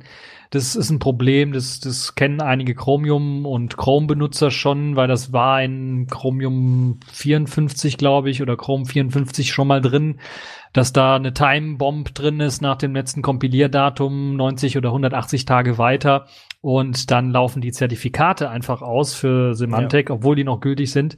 Das führt halt dazu, dass dann beliebte Webseiten auch von Fluganbietern beispielsweise äh, und anderen äh, einfach gar nicht, Banken zum Beispiel einfach gar nicht mehr erreichbar waren, weil dann die große Warnung kam, ja, das Zertifikat ist abgelaufen, abgelaufen. sie wollen halt auf eine unsichere Seite oder sowas gehen. Und war es gar nicht abgelaufen, ja. Genau. Und das, das ist, ist halt komisch. Das wurde bei Chromium gefixt oder bei Chrome auch schon gefixt und das wird jetzt auch kommen in, in, in der Oxide Engine, die eben Ubuntu Touch verwendet. Das wird halt eben, glaube ich, eines der Hauptgründe sein, weswegen man dann OTA 15, also das Over-the-Air-Update 15 noch rausbringen wird. Aber das wird, glaube ich, so das letzte große Update für Ubuntu Touch OS in diesem Jahr werden. Und Ubuntu Touch OS eben auf Basis von Ubuntu Vivid mit den Klickpaketen wird in diesem Jahr wirklich obsolet werden. Das sind im Grunde genommen die ähm, Versionen, die eben auch auf der Hardware ausgeliefert worden sind, auf, auf, auf den Aquaris-Geräten, auf dem Tablet, auf den Smartphones, auf den Xiaomi-Geräten. ich glaube, es waren Xiaomi, oder? oder Meizu-Geräte, ja. Meizu-Geräte, ich weiß es nicht. Auf, auf jeden Fall die ganzen Ubuntu-Phones ähm, da läuft halt eben im Hintergrund ein Ubuntu Vivid im Grunde genommen, worauf Ubuntu Touch basiert, mit eben den Click-Packages und das wird in diesem Jahr auf jeden Fall obsolet werden. Da wird's also, äh, das wird komplett auslaufen, da wird's auch keine Updates mehr für geben, außer eben vielleicht dieses OTA 15. Danach wird, glaube ich, nichts mehr kommen. Also sollten sich die Leute dann ein bisschen umschauen, ob sie da vielleicht noch irgendwie was anderes draufklatschen können, wenn sie was aktualisieren wollen auf ihren Geräten. Ähm, geplant ist dann, wie gesagt, eine neue Entwicklung von Ubuntu Touch. Ob wir in diesem Jahr was sehen werden, glaube ich eher nicht. Bezweifle ich so ein bisschen was. Aber wahrscheinlich wird es dann das neueste LTS, worauf es dann basieren wird. Vielleicht sogar Xenial noch, also die aktuellste LTS-Version 16.04. Und es wird auf jeden Fall dann auch mit Snaps dann ähm, laufen und es vollkommen Snaps basierend sein und Click Packages wird es dafür dann also nicht mehr geben. Aber in diesem Jahr werden wir, glaube ich, davon überhaupt nichts mehr sehen von diesem neuen Ubuntu Touch, sondern da werden wir alle erst einmal das alte Ubuntu Touch OS zu, äh, zu Grabe tragen. Und ich habe sogar irgendwie das Gefühl, wenn ich jetzt so die Entwickler sehe, die teilweise jetzt bereits schon nach der ja teilweise schockierenden Meldung, dass Ubuntu Touch OS in diesem Jahr nicht irgendwie weitergebracht wird, bereits angefangen haben, ihre Apps einzustellen. Da gibt's einen äh, Entwickler zum Beispiel, der eine populäre E-Mail-App äh, erstellt hat, die sogar standardmäßig auf den Geräten ausgeliefert geliefert worden ist. Ja. Er hat schon gesagt, dass er keine Updates mehr für das äh, Sache, für die Sache machen wird. Ja. Positiv tot. aber es ist nicht ganz tot, das, die, die App zumindest nicht, aber er hat positiv schon mal gesagt, er will jetzt Snap-Packages äh, erstellen, aber vornehmlich erstmal für den Desktop, also da wird der Client erstmal für den Desktop optimiert und mhm. wo du mit Recht haben könntest mit tot ist, äh, es könnte durchaus sein, wenn man sich jetzt nur auf den Desktop äh, beschränkt und die ganzen User, die jetzt noch ein Ubuntu Phone haben, so langsam so ein bisschen vergrault, weil das ist ja, ja das auch ist das Problem. Das ist so, das ist so das Traurige. Schlag da vor, vors Gesicht ja. im Grunde genommen. Da kaufst du dir vor einem halben Jahr so ein neues ja. geiles Ubuntu Tablet und dann kriegst du nach einem halben Jahr keine Updates mehr. Ja, genau. Das ist, das ist das eigentliche Problem, ja. Ich meine, das ist ja auch so ein bisschen das, was, äh, was Jolla äh, mit ihrem äh, Tablet-Desaster äh, so ein bisschen hatte. Ähm, äh, und jetzt äh, Ubuntu, ja, da konntest du ein Tablet kaufen und irgendwie ein paar Monate später kriegst halt, krieg, wirst du halt einfach vor die Tür geschmissen und sagst, ja, nee, wir machen jetzt was anderes und übrigens gibt jetzt erstmal keine Updates mehr, geht doch nach Hause. Ja, das OS ist quasi, das OS, was da läuft, ist quasi eingestellt. Canonical will nichts mehr dran machen. Die bezahlen keine Leute mehr dran. Das heißt, es werden nur noch Leute dran arbeiten, die freiwillig da irgendwie vielleicht mal ein paar Bugfixes oder sowas machen werden. Und das ist wirklich ein Schlag vors Gesicht und ich habe sogar die Befürchtung, äh, wenn man dieses Jahr sich überhaupt nicht um den um um Ubuntu Touch kümmert, dass zum nächsten Mal die ganzen User weglaufen werden, vielleicht sogar die Entwickler, ein Großteil der Entwickler weglaufen wird. Ähm, es gibt hier andere Alternativen, wo man hinlaufen kann. Die besprechen wir auch gleich nochmal.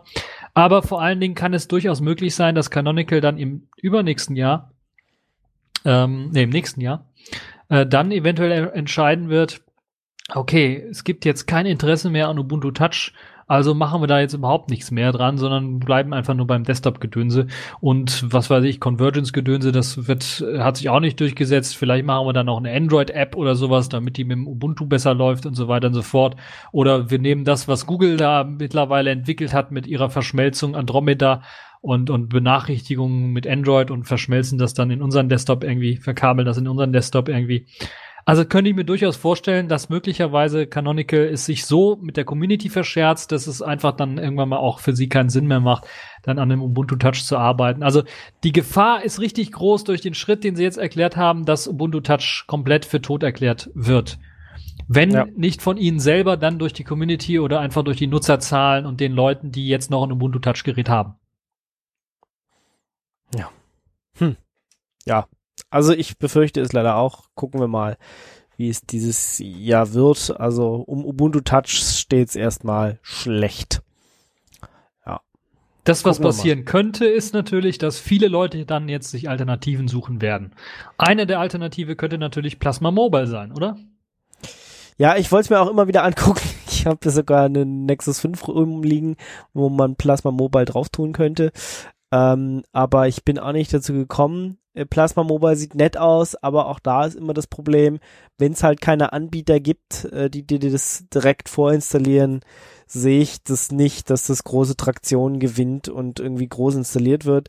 Wie gesagt, selbst ich als Technikfreak, ich schaff's einfach nicht, äh, mich mal da die Stunde hinzusetzen, das alles drauf zu flashen und dann mal ordentlich zu testen, äh, weil man einfach genug anderes zu tun hat und ähm, ja, also es sieht schick aus, ähm, die Videos äh, sehen gut aus, aber ob das jetzt äh, mehrere Benutzer anzieht, ist äh, fraglich aus meiner Sicht. Also ich glaube, dass es auf jeden Fall einige der Ubuntu Touch Leute jetzt anziehen könnte, wenn sie jetzt merken, okay, sie kriegen keine Updates mehr und sie haben jetzt so ein Phone und eventuell, also zu Großteilen ist ja Plasma Mobile, äh, war ja zumindest zu Großteilen auch von der Infrastruktur äh, so ein bisschen auch Ubuntu Touch OS kompatibel und hat vieles sich davon ausgeliehen, von, äh, von den äh, ja, darunter liegenden Tools, sagen wir mal so.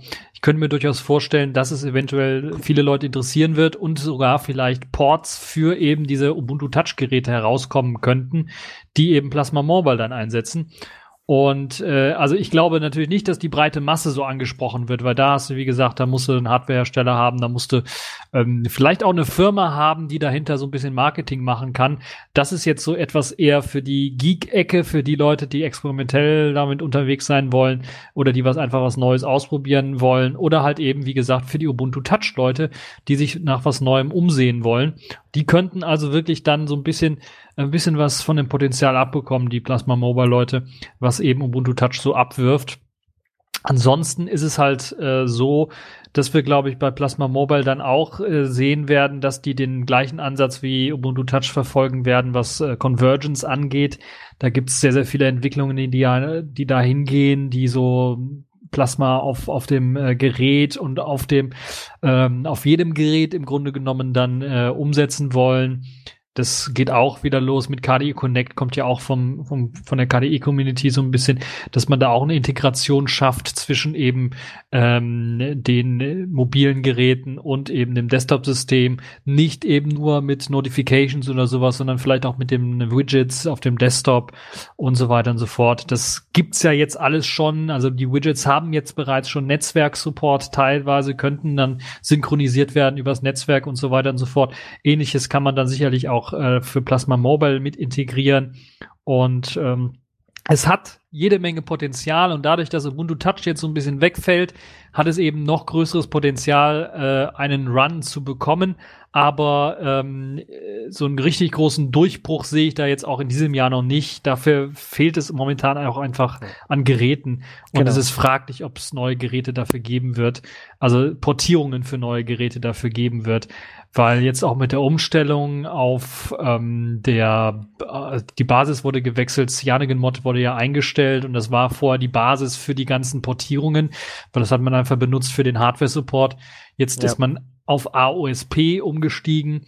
Ähm, ob das so die beste Lösung ist, äh, weiß ich nicht. Lineage OS gibt's ja auch als Nachfolger von CyanogenMod. Die machen ja schon eine ganze Reihe von auch proprietären Sachen, die sie mit einbinden, damit eben die Treiber und die Hardware, damit das alles wunderbar funktioniert miteinander. Ob das dann mit AOSP besser läuft, wage ich mal zu bezweifeln. Auf den Geräten, wo es jetzt äh, läuft, also Nexus 5 zum Beispiel, da wird's keine Schwierigkeiten mit geben, aber ähm, es könnte ein Portierungshinderungsgrund sein, wenn man eben weiterhin bei den Portierungen auf AOSP setzen wird und nicht vielleicht auf äh, Lineage setzen wird in der Stelle.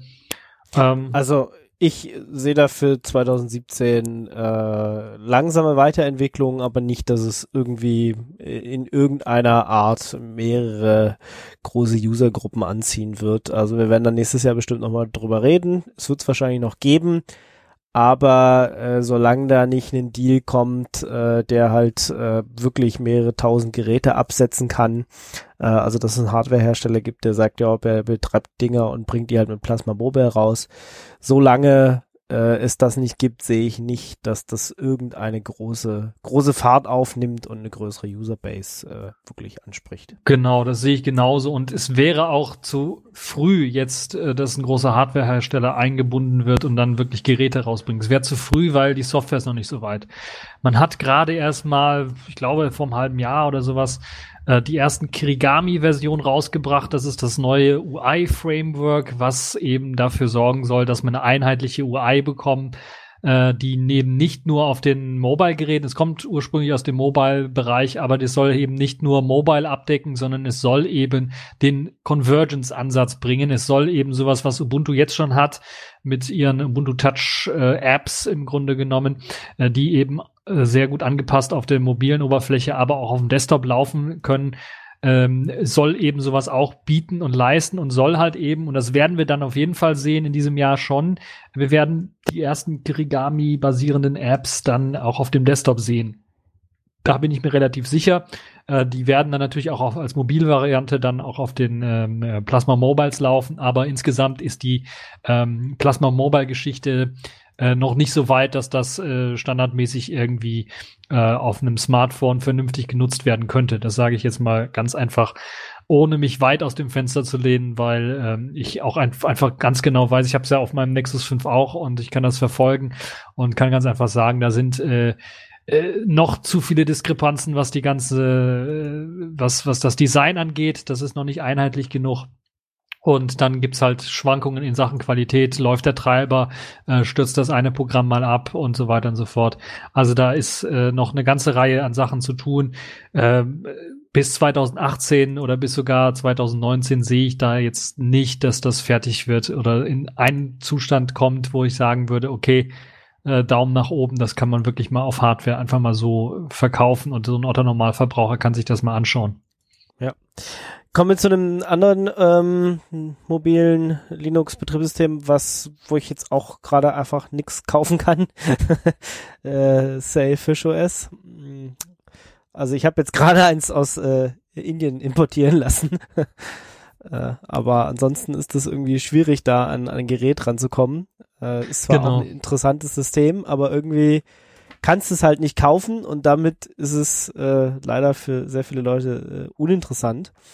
Äh, Ja, aber es und, hat- äh, ich glaube, es hat, wenn du das vergleichst mit dem Plasma Mobile und ähm, wir sprechen ja sowieso immer nur von der Nische hier, wenn es um so alternative Linux-Smartphone-Systeme geht. Es wird in der Nische auf jeden Fall sehr großes Potenzial haben, die ganzen Ubuntu Touch-Leute, die eventuell sich jetzt von Ubuntu Touch abwenden, aufzunehmen, weil das ist halt eben ein sehr ausgereiftes System, ja, ja, mindestens genauso ausgereift wie Ubuntu Touch. Und deshalb Besser, besser. Also es ist von Ja, denen, die wir bisher ich ja besprochen haben, das, das äh, schon das weit entwickelste und, und am besten benutzbarste. Ähm, wenn auch nicht das freiste, weil es sind ja auch noch äh, Teile proprietär. Ähm, soll zwar irgendwann mal alles geöffnet werden, heißt es immer im Blog, aber soweit sind wir ja noch nicht. Aber es hat auch das Problem, zumindest äh, das ganze letzte Jahr über, äh, bis auf so einen kurzen äh, Fire Sale, wo du, wo du mal zufällig äh, eins abbekommen hast oder auch nicht, ähm, kannst keine Geräte kaufen. Und das Problem müssen sie schon irgendwie in den Griff kriegen. Also ja, aber das, halt das, nee, ich sehe das nicht als das Problem. Das muss Okay. ich ganz ehrlich sagen. Ich sehe das überhaupt nicht als Problem für die Leute, die jetzt ein Ubuntu Touch Gerät haben. Ist das vollkommen egal, weil die haben ein Ubuntu Touch Gerät. Da muss nur einer auf die Idee kommen, das Selfish OS auf das vorhandene Gerät zu portieren. Die wollen nicht unbedingt ein neues Gerät, weil die Geräte sind noch nicht so alt. Deshalb sehe ich da nicht das Problem, die Leute abzuholen, die momentan noch ein Ubuntu Touch Gerät haben. Das muss ich ganz ehrlich sagen. Die Frage ist halt nur, wie gut wird die Portierung sein? Wenn es halt eben so ist, dass die Portierung so eine Alpha-Version ist, wo dann das Ganze ähnlich schlecht wie bei Ubuntu Touch selber läuft, dann hat das keinen wirklichen Sinn. Aber wenn das natürlich so einen so einen Status bekommt, wie zum Beispiel Nexus 5 Portierung äh, von dem Selfish OS, dann macht das durchaus Sinn, das zu übernehmen. Und ähm, also ich bin mir relativ sicher, dann das andere ist natürlich Alien Dalvik, also Android Support und sowas. Das, Genau. das bleibt ja außen vor erstmal. Aber die Leute, die jetzt ein Ubuntu Touch haben, haben das ja sowieso nicht. Also deshalb ist, glaube ich, das Potenzial, die Leute trotzdem noch abzuholen, auch wenn mit einer Portierung, sagen wir mal jetzt nicht eine Alpha, aber Beta-Version mit Selfish OS doch ziemlich groß. Also da bin ich mir relativ sicher, da für die Leute braucht es eben nicht neue fancy Geräte oder sowas, sondern die können dann mit ihren äh, Ubuntu Touch OS Geräten, weil ansonsten fliegen die ja raus oder landen irgendwo in der Schublade und werden nicht mehr benutzt. Ich glaube, da macht Sinn, da gibt es sehr großes Potenzial, dass Selfish OS die Leute abholen kann. Zumindestens die Leute, die nicht ultra äh, hohen Wert, Stellenwert darauf legen, dass eben ihre Software komplett frei sein muss. Hm. Das sehe ich, das, das, wo ich dir auf jeden Fall zustimme, ist klar, wenn du andere Leute, neue Leute überzeugen möchtest, da mal reinzuschnuppern, brauchst du natürlich Geräte. Ansonsten hast du verkackt. Wenn du Weltherrschaft haben möchtest, brauchst du neue Geräte. Wenn Ja. du, wie, wie Jolla selber mal angekündigt hat zu Anfangszeiten, die 1%-Marke äh, in der Welt knacken möchtest, brauchst du Geräte. Wenn du die Ja. nicht hast, kannst du die nicht knacken. Ganz einfach. Genau. Unsere eine Hoffnung war ja immer, dass äh, Fairphones 2 vielleicht irgendwann mal mit äh, Selfish rauskommen würden. Sehe ich Aber schwarz ich- momentan. Ja, ich habe auch äh, bei, bei, äh, bei, bei, bei Fairphone mal nachgefragt, aber da hieß nur, ja, wenn hier, guck da in diesen äh, Feed da, wenn dann irgendwas da passiert. Also aber, Fairphone, ich Ja. weiß nicht, ob du es gelesen hast, die arbeiten jetzt schon über Last. Ja, ja. ja, du musst ja nur drauf gucken, versuch mal eins zu kaufen. Versuch mal Genau. eins zu kaufen. Es sagt dir da Jahr aktuell, oder sowas ja, ja, du aktuell, genau. Ich will eins kaufen. Äh, Sie bieten noch nicht mal eins anzukaufen hier gerade. Moment. Kann man eins kaufen? Wo kann ich denn eins kaufen? Also letztens habe ich geguckt und da muss es ein halbes Jahr warten. Und das ist natürlich Kacke. Das Ja. ist eine. Das andere ist dieser Artikel, das Interview auch mit und dem, dem, dem, dem Burnout des, des CEOs Genau, von, ja, von Fairphone. ja. Ja. Die sind einfach überlastet mit dem, was sie momentan haben. Die kriegen also das, was sie momentan haben, nicht so richtig auf die Reihe. Also wenn du es jetzt bestellst, hast du es so am ganz. 31. Mai. So. Also, genau. Also das ist schon ein bisschen, Ja. ist nicht ganz so schlimm wie sechs Monate, aber ist schon, ist schon ein bisschen was lange. Das ist das eine. Das andere ist einfach, finanziell scheinen sie da auch nicht irgendwie für ein Jahr oder sowas zu planen, sondern nur für zwei oder drei Monate, was ich so ein bisschen gewagt finde. Ähm, aber sie sind jetzt schon überlast, überlastet und sie werden einfach kein neues OS sich aufbügeln, wo sie Support für leisten müssen, äh, wo sie Geräte für bereitstellen werden. Das, das, sie schaffen das nicht. Die schaffen einfach nicht, ein Fairphone 2 mit Selfish S herauszugeben. Das hat keine technischen Gründe, sondern es hat einfach damit zu tun, die Firma ist zu klein, sie haben zu wenig Geld, sie haben zu wenig Leute. Sie schaffen das einfach nicht, hinterherzukommen. Ja. Ja, und dann sind halt die Stückzahlen auch nicht groß genug. Also es sind schon große Stückzahlen, aber sie sind nicht groß genug, um äh, da so ein, so ein äh, ja, um einfach äh, eine langfristige Planung zu haben, um einfach zu sagen, ja, scheiß drauf, dann kaufen wir halt ein paar 10.000 und legen die uns auf Halde sozusagen oder ein paar hunderttausend. Ich meine, das ist halt bei dem Samsung einfach äh, anders, ja. Die können auch mal eine Million verbrennen, Genau. äh, verbrennen lassen und äh, kaputt machen lassen. Äh, juckt die nicht, die machen trotzdem Quartalsgewinne ohne Ende. Ähm, schlägt sich in der Bilanz irgendwie nicht so groß aus. Ja, mein Gott, okay, so ein bisschen Image kaputt, aber äh, egal, die nächsten äh, Galaxy-Dinger verkaufen sich dann wieder äh, wie geschnitten Brot sozusagen. Äh, das macht halt so ein Fairphone nicht. Ähm, und äh, ja, genau, wenn man diese eine Story da gelesen hat mit dem Burnout von dem CEO und dass er da irgendwie täglich die Kurse von äh, US-Dollar nach Euro gecheckt hat und so, wann was jetzt wie produziert werden kann und dass sie da echt nur von Monat zu Monat irgendwie die, die Aufträge rausgeben, das ist schon, ja, da sind sie halt ah, doch zu klein und äh, genau. so sehr ich das auch gerne sehen würde, dass sie ein Sailfish äh, OS Gerät rausbringen würden, ich würde sogar fort welche kaufen, ja. Ähm, ich auch.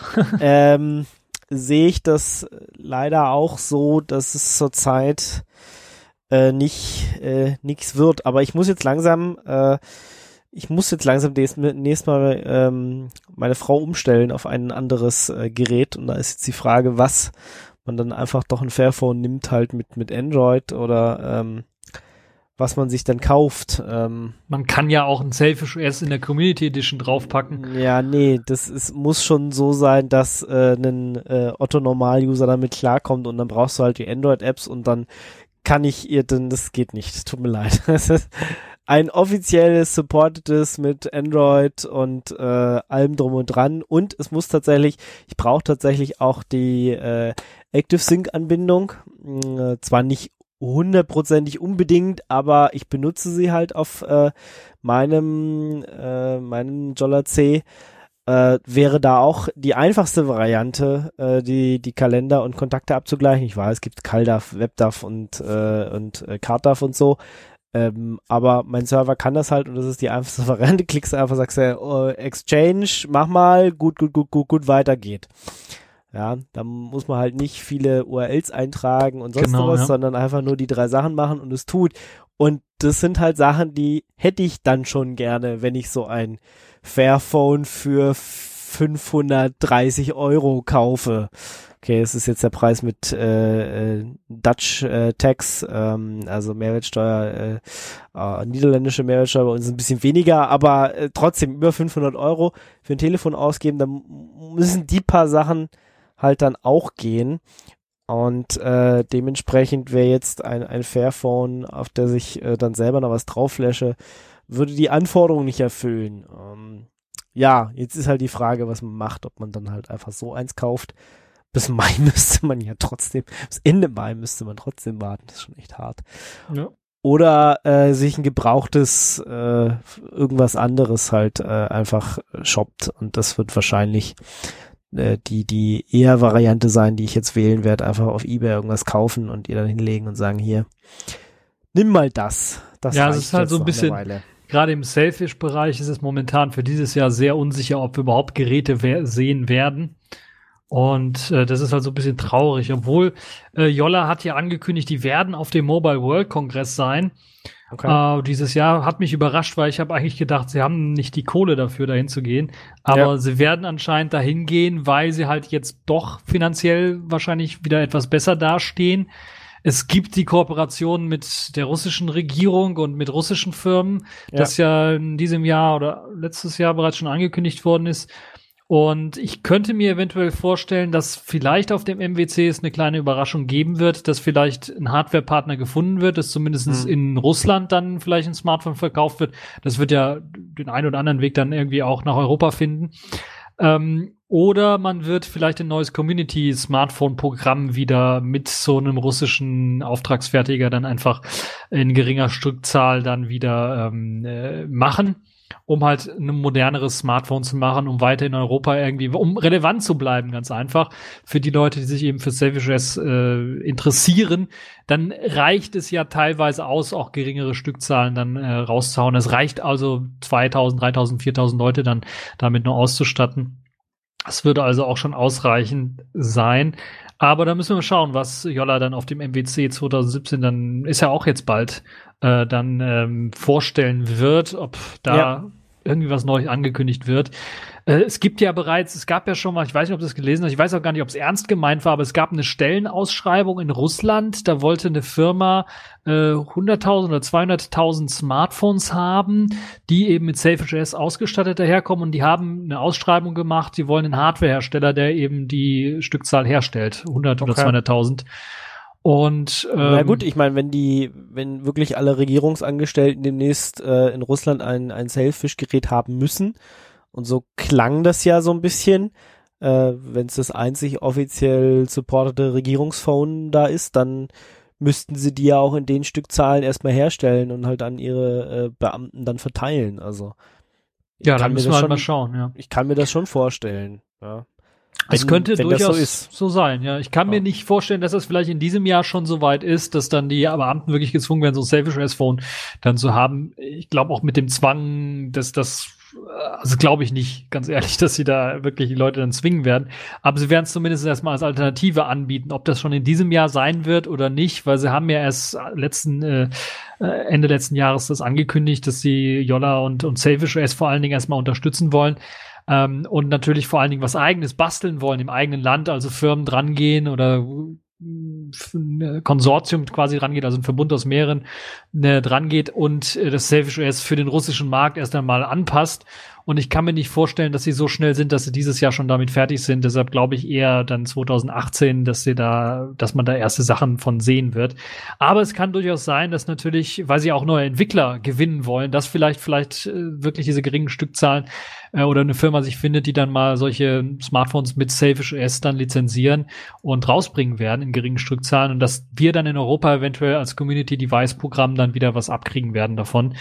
Das kann ich mir durchaus vorstellen, aber da müssen wir wirklich warten äh, auf den MWC und uns überraschen lassen. Ich hoffe, dass Jolla irgendwie was Überraschendes vorstellen wird, weil äh, einfach nur die Portierungen, die portierten Geräten und das Intex Aquafish dann nochmal zu zeigen auf dem MWC. Ich weiß nicht, ob das so die Leute vom Hocker hauen wird und ob das dann Sinn macht, zum MWC zu fahren, um neue mhm. Hardwarepartner damit zu gewinnen. Das bezweifle ich ein bisschen. Ich, ich, weiß nicht, was da im Hintergrund, äh, was da im Hintergrund für Gespräche stattfinden. Also ich meine, wenn halt äh, viele Hardwarehersteller da sind und das halt so ein kürzester Weg ist, dass du halt mal alle abklapperst und mit denen mal in Verhandlungen trittst, äh, kann, ich weiß nicht, wie diese Messe aufgebaut ist, aber wenn, wenn es solche, solche Möglichkeiten da gibt, kann es schon sein, dass das äh, für, für Jolla Sinn macht, da hinzugehen. Aber dann musste sie mit etwas Interessantem überzeugen. Du musste was Neues liefern, da musste was Interessantes ja. liefern. Ja. Da, damals, vor zwei Jahren, als sie mit dem Tablet aufgetaucht sind, da haben alle draufgeschaut, alle haben sich dafür ja. interessiert, die hatten eine riesen Bühne, die haben einen Preis gewonnen überall wurde von dem berichtet. Aber ja. wenn du halt nichts Neues lieferst, dann ja, gibt's nichts zu berichten, ne? Ja, ja. Deshalb müssen sie da irgendwas haben. Vielleicht wird es, und da sind wir, da kommen wir jetzt mal zu einem Punkt, wo ich sage, da bin ich mir sicher, dass es dieses Jahr rauskommen wird. Äh, es wird ein neues großes Update für Selfish OS geben. Es wird wahrscheinlich Selfish OS 2.1 oder so heißen. Mhm. Also eine neue Version wird es geben. Da wird komplett auf Qt 5.6 geupdatet und das wird schon ziemlich viele Änderungen mit sich bringen. Einmal für die Programmierer, die ein paar Sachen anpassen müssen. Gott sei Dank hat sich da Jolla bemüht, äh, Kompatibilität zu, bewahr äh, zu, be zu bewahren. Ich habe mir da ein paar Patches angeschaut, zum Beispiel, weil ich bin ja äh, Webbrowser-Entwickler, habe mir da WebKit als Engine mir angeschaut angeschaut. Die haben da Sachen äh, so kompatibel gemacht, dass ich an meinem Browser nichts ändern muss, dass er weiterhin laufen wird mit okay. Qt 5.6. Okay. Mhm. Das finde ich gut. Dafür Daumen hoch, dass da einer drauf geachtet hat. Ähm, und es wird viele Bugfixes damit geben mit Qt 5.6. Schnelleres JavaScript wird es geben. Also ich bin mir relativ sicher, dass man das sogar auf dem Gerät fühlbar merken wird, auf den aktuellen Geräten, dass es dann schneller laufen wird, das Selfish OS. Was gut ist, besseres OpenGL-Rendering wird es geben, besserer Wayland-Support und so weiter und so fort. Web Engine wird hinzukommen, also die Alternative zu WebKit, ähm, basierend auf der Chromium Blink Engine. Die ist zwar noch nicht so ausgebaut, dass man da jetzt äh, direkt, sagen wir mal, einen kompletten Browser aufbauen könnte mit allen Pipapo, aber zumindestens könnte das äh, mit vollem Wayland Support dann einen schnelleren oder den schnellsten Browser in Sachen Rendering bieten, wenn sich da einer drum kümmert, einen ordentlichen Browser draus zu basteln. Mhm. Mhm Das ist eine sehr interessante Geschichte, das wird's geben. Es wird äh, zahlreiche Updates geben im äh, Enterprise-Bereich. Das habe ich bereits gehört auf der letzten Selfish OS ähm, IRC-Meetings gedönse. Da wird also sehr stark an VPN zum Beispiel gearbeitet, an Zertifikatsupport, an Sicherheitsfeatures und an weiteren Enterprise-Features, die eben äh, Selfish OS eben dann äh, vor allen Dingen auch wegen dem Deal mit den Russen dann jetzt eben dazu verleiten, dass man daran vor allen Dingen arbeitet, weil das sind eine, einige der Herausforderungen oder einige der Anforderungen, die eben äh, die russische Regierung und die russischen Partner dann haben, dass eben die Enterprise-Features ordentlich ausgebaut sind und die Sicherheitsfeatures. Deshalb kann ich mir durchaus vorstellen, dass wir da in dem Bereich sehr viel sehen werden bei der neuen Selfish OS-Version. Und insgesamt, glaube ich, ist das eine gute Entwicklung. Gerade im Sicherheitsbereich hat das da doch ein bisschen was gemangelt in Sachen Selfish OS. Könnte ich mir durchaus vorstellen, dass das auch für den Otto-Normalverbraucher dann eine gute Entwicklung sein wird. Und man wird auf jeden Fall mit dem neuen Update einen guten, großen Schritt voranbringen, auch in Sachen äh, Aktualität, weil vorher war Qt 5.2 mit einer Kombination aus Qt 5.4 mit drin als, als Basis und das war so ein bisschen ja, tricky und hacky und einige hatten da wirklich auch Entwickler hatten da Probleme, da ihre Sachen so lauffähig zu machen, wie sie es haben wollten. Und jetzt mit dem vollen Umstieg auf Qt 5.6 auf einer LTS-Basis, die auch weiterhin unterstützt wird, kann ich mir durchaus vorstellen, dass man da jetzt ähm, auf soliden neuen Füßen das ganze System stellt, interessanter macht für Entwickler und gleichzeitig halt eben neue Features hinzufügt. Also es wird ein großes Update. Gut, dann sind wir mal gespannt. Äh, ich werde das auch auf jeden Fall auch beobachten und äh, ja, ähm, gucken wir mal. Wie gesagt, schön wäre noch so ein extra Telefon, aber ja, vielleicht nicht mal. dieses, vielleicht nicht dieses Jahr, aber lassen wir, wir uns überraschen auf dem MWC. Hoffen genau, wir auf den MWC, genau. dass sie das, da was vorstellen. Wollte ich auch gerade sagen, gucken wir mal, wenn sie wirklich vielleicht, da sind. Vielleicht, Dann müssen sie ja auch irgendwas mitbringen. Traum, vielleicht sind es ja Uhren, die Uhren. Der Traum wäre natürlich, den haben auch viele schon gesagt, ja Uhren, ja, ja da, das glaube ich ja, nicht so sehr, aber der Traum, den haben ja viele schon gesagt, die Kooperation mit HMD, also äh, Nokia quasi wieder, also dem chinesischen Hersteller, der Ach, ja. Nokia hm. gekauft hat. Ja, ja. Das wäre schon Back to the Roots sozusagen. Genau, Back to the Roots. Das wäre lustig. Lustig wäre es auf jeden Fall. Damit das würden sie, glaube ich, alle direkt kriegen und ja. da würden alle jubeln, glaube ich. Das wäre der größte Coup aller Zeiten, würde ich mal sagen, wenn sie das auf dem MPC äh, vorstellen können. Ja, glaube ich nicht, aber wäre ich schön. Ich glaube auch nicht. Es ist einfach nur eine Wunschvorstellung und es wäre ja, super geil. Ja. ja. Okay, dann äh, der letzte im Bunde Titzen. Titzen, ja, Titzen, da wird's eine neue, oder Tyson, wir wollen es ja richtig aussprechen. Nein, ich spreche das richtig aus. da wird's eine neue Version geben. Äh, Version 3.0 kommt endlich. Das ist ja auch da schon seit auch nur Telefone in Russland und Indien oder so, oder? Ich glaube noch nicht mal in Russland, die gibt's nur in Indien, Indonesien, Pakistan, in dem Bereich sind die, glaube ich, stark vertreten.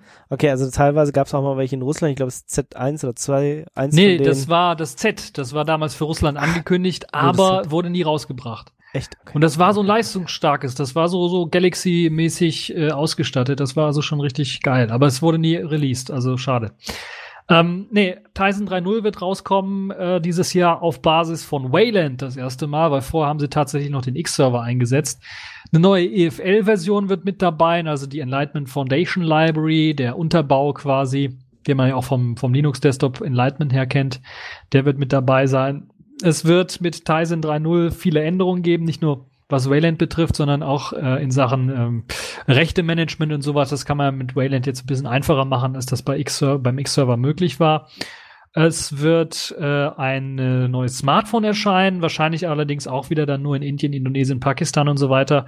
Mhm. Äh, wird wahrscheinlich wieder so ein Low-End bis Mid-End-Smartphone wie das Z1, Z2 oder Z3 werden, wobei das Z3 ja so ein bisschen leistungsstärker war als jetzt das Z1 und Z2, die ja doch eher Low-Ends waren. Es wird wahrscheinlich das erste Smartphone dann mit Tizen 3.0 sein. Also ich hoffe, dass es das sein wird, weil äh, man doch schon, glaube ich, seit mehr als einem Jahr daran bastelt, Tizen auf Wayland zu bringen. Und äh, Enlightenment auf dem Desktop kann man ja sehen, mit Enlightenment äh, 20 und 21 haben sie sehr viele Fortschritte gemacht, äh, gemacht was Wayland-Support angeht. Ähm, das ist jetzt so ausgereift, dass ich sagen würde, das macht Sinn, dass jetzt Tizen 3.0 auf Wayland auch mal auf dem richtigen Smartphone läuft. Inwieweit das dann jetzt auch in Sachen ähm, Apps wieder einen neuen Schub oder sowas geben wird, wage ich mal zu bezweifeln. Also Tizen hat da so ähm, ein kleines lokales App-Ökosystem aufgebaut, das halt eben rund um Indonesien, Pakistan und so weiter äh, dann doch relativ gut funktioniert. Sie haben ja da schon in mehreren Millionen Stückzahlen wirklich die Geräte da ähm, äh, unterbringen können bei den Leuten. Ja, merkt man irgendwie hier nicht, ja? Das, das merkt man hier nicht, nee, das stimmt. Ja. Aber also ich habe ja das so ein Einzige, was man, Gerät und okay, wenn du, du da hast mal eins, in den okay. Store reinschaust, dann siehst du, dass es da wirklich sehr, sehr Okay. viele lokale Anwendungen gibt.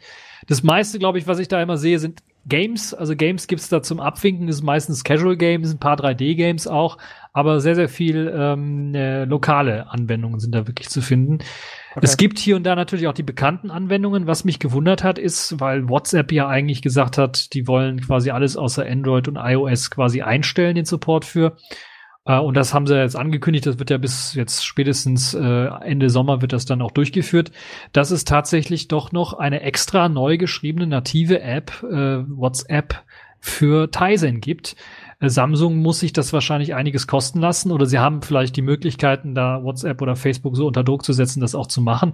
Äh, das hat mich ein bisschen gewundert, weil vorher gab es das nur als Android-Kompatibilitätsgeschichte. die haben ja auch so ein äh, Open Mobile Android Kompatibilitätsschicht, die funktioniert anders jetzt als bei Selfish OS oder bei, bei BlackBerry.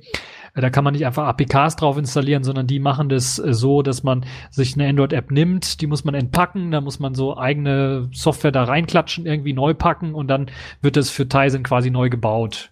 Mhm. Und dann kann man halt eine Android-App da so ein bisschen auch ausführen. Das hat so ein paar Nachteile und Vorteile äh, und Einschränkungen, aber das, ähm, die, die Apps, die da, die es da gibt, die laufen recht solide. Und WhatsApp hat das auch erstmal benutzt oder man hat das bei Tizen erstmal benutzt und jetzt gibt's tatsächlich eine native WhatsApp für, für, für Tizen. Ähm, es gibt eine native Facebook-App und, und viele Wande, äh, weitere, äh, auch bekanntere Software wandert jetzt auch nach Tizen so ein bisschen ab, was mich auch so ein bisschen überrascht hat, weil ich eigentlich äh, Tizen so als Plattform nicht so sehr sehe, dass das halt eben groß im Markt drin wäre. Wie gesagt, ist das wahrscheinlich diese äh, komische Wahrnehmung hier aus Europa und in Indien und in Naja, Pakistan klar. ist das eben anders. Ja. Und ja, ja, klar. Also wenn es da die Geräte gibt und da halt die Plattformen da äh, in, entsprechend sind, dann ja. Aber Tizen ist ja auch hier in Europa relativ groß, wenn es um Smartwatches geht. Genau, weil da gibt's genau. ja die GS1 Ja. und S2 Ja. Und drei jetzt und drei sogar jetzt mittlerweile. Das heißt, Ja. da sind wir relativ gut im Geschäft. Tizen gibt's ja auch, glaube ich, für, Sm- für, für, für Smart TVs. Ja. Da habe ich das bisher auch noch nicht so richtig gesehen. Weiß ich nicht, wie das da so Äh, äh, läuft. ir- irgendein Hörer hat einen. Äh, also von daher scheint es die tatsächlich irgendwie zu geben. Nice. ja. Also es ist, ähm, ich kann mir nicht vorstellen, dass die in den europäischen Markt einsteigen werden mit einem Tizen-System. Ich glaube, Samsung ist jetzt in diesem Jahr eher bemüht, das Desaster aus dem letzten Jahr auszubügeln, also ein vernünftiges S8 auszuliefern und vielleicht noch ein Note 8 auszuliefern und werden jetzt alles darauf konzentrieren, jetzt was hier so den amerikanisch-europäischen Markt betrifft. Ich kann mir also nicht vorstellen, dass sie ein Tizen-Experiment starten werden. Vor allen Dingen, weil sie dann natürlich ein paar Schritte durchführen müssen, wie sie es halt eben in Indien auch gemacht haben, also lokale Anbieter, lokale Dienste und sowas.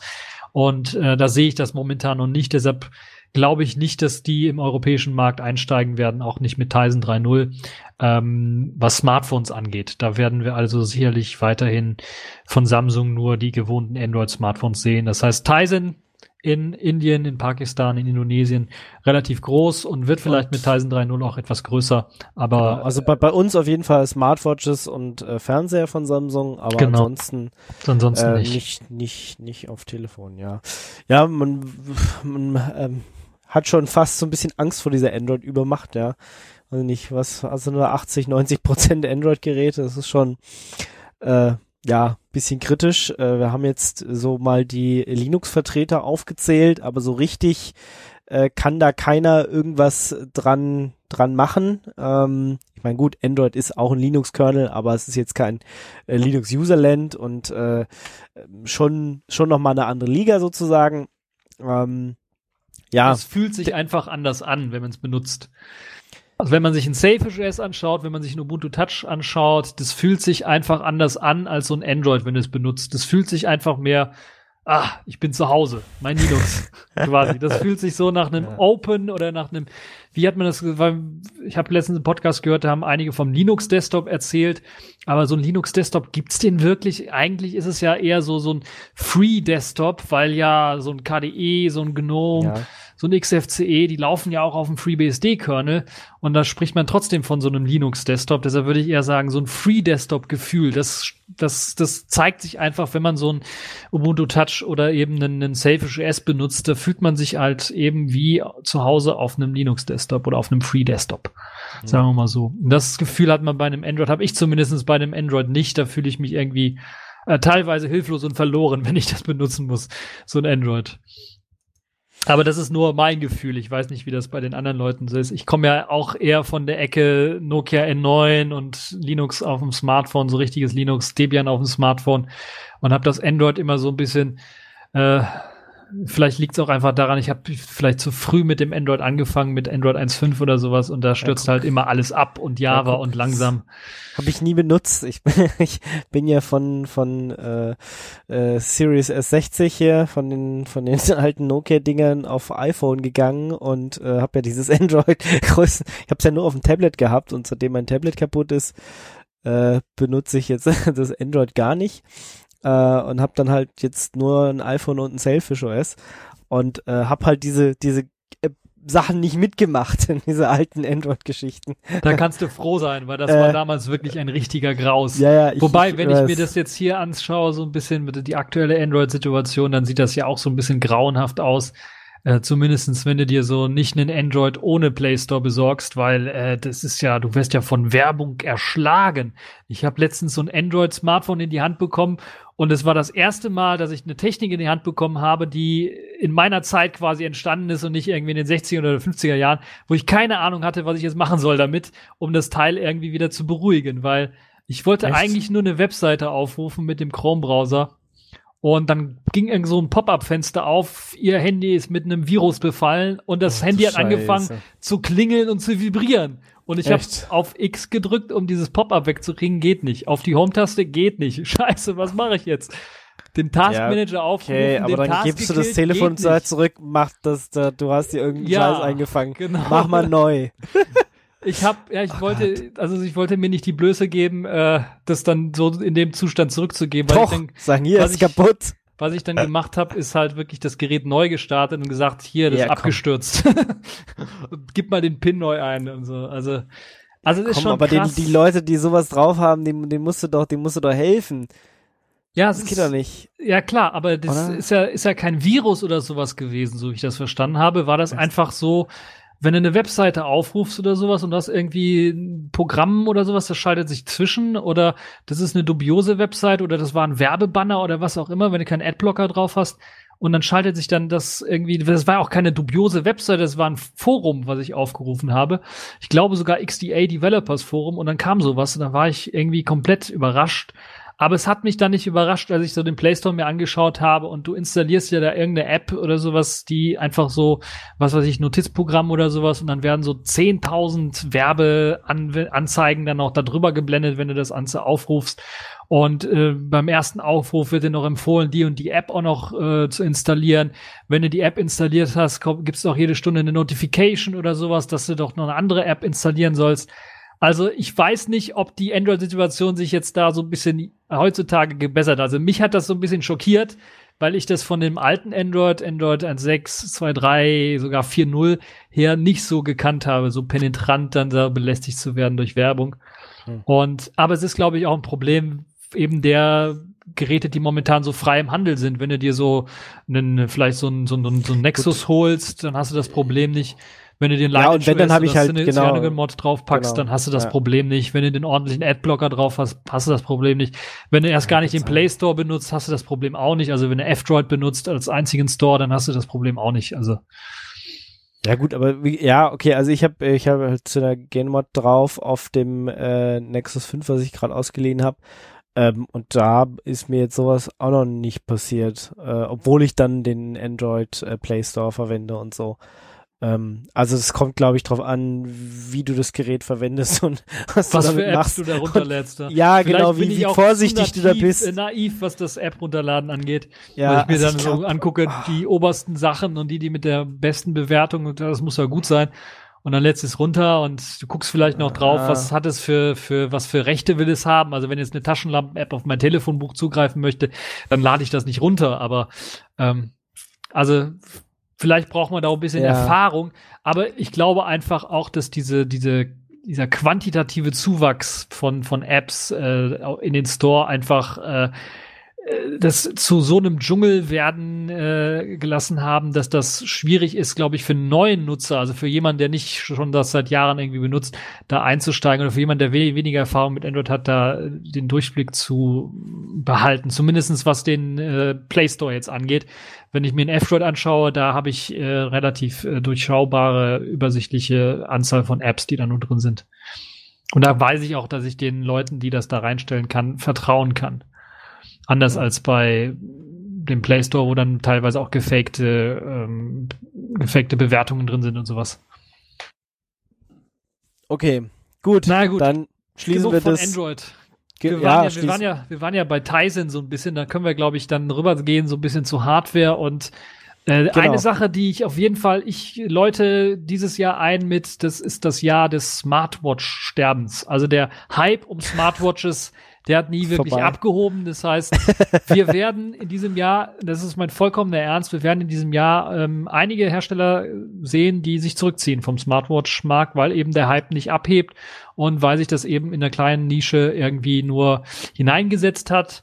Und deshalb glaube ich, das wird keinen Boom mehr erleben. Da werden einige Hersteller einfach sich zurückziehen und da werden nur noch zwei, drei vielleicht äh, große Hersteller bleiben. Wir haben es ja jetzt schon gesehen mit, mit äh, auch den kleineren Herstellern. Ähm, Fitbit hat ja alle möglichen Hersteller aufgekauft, unter anderem auch Pebble.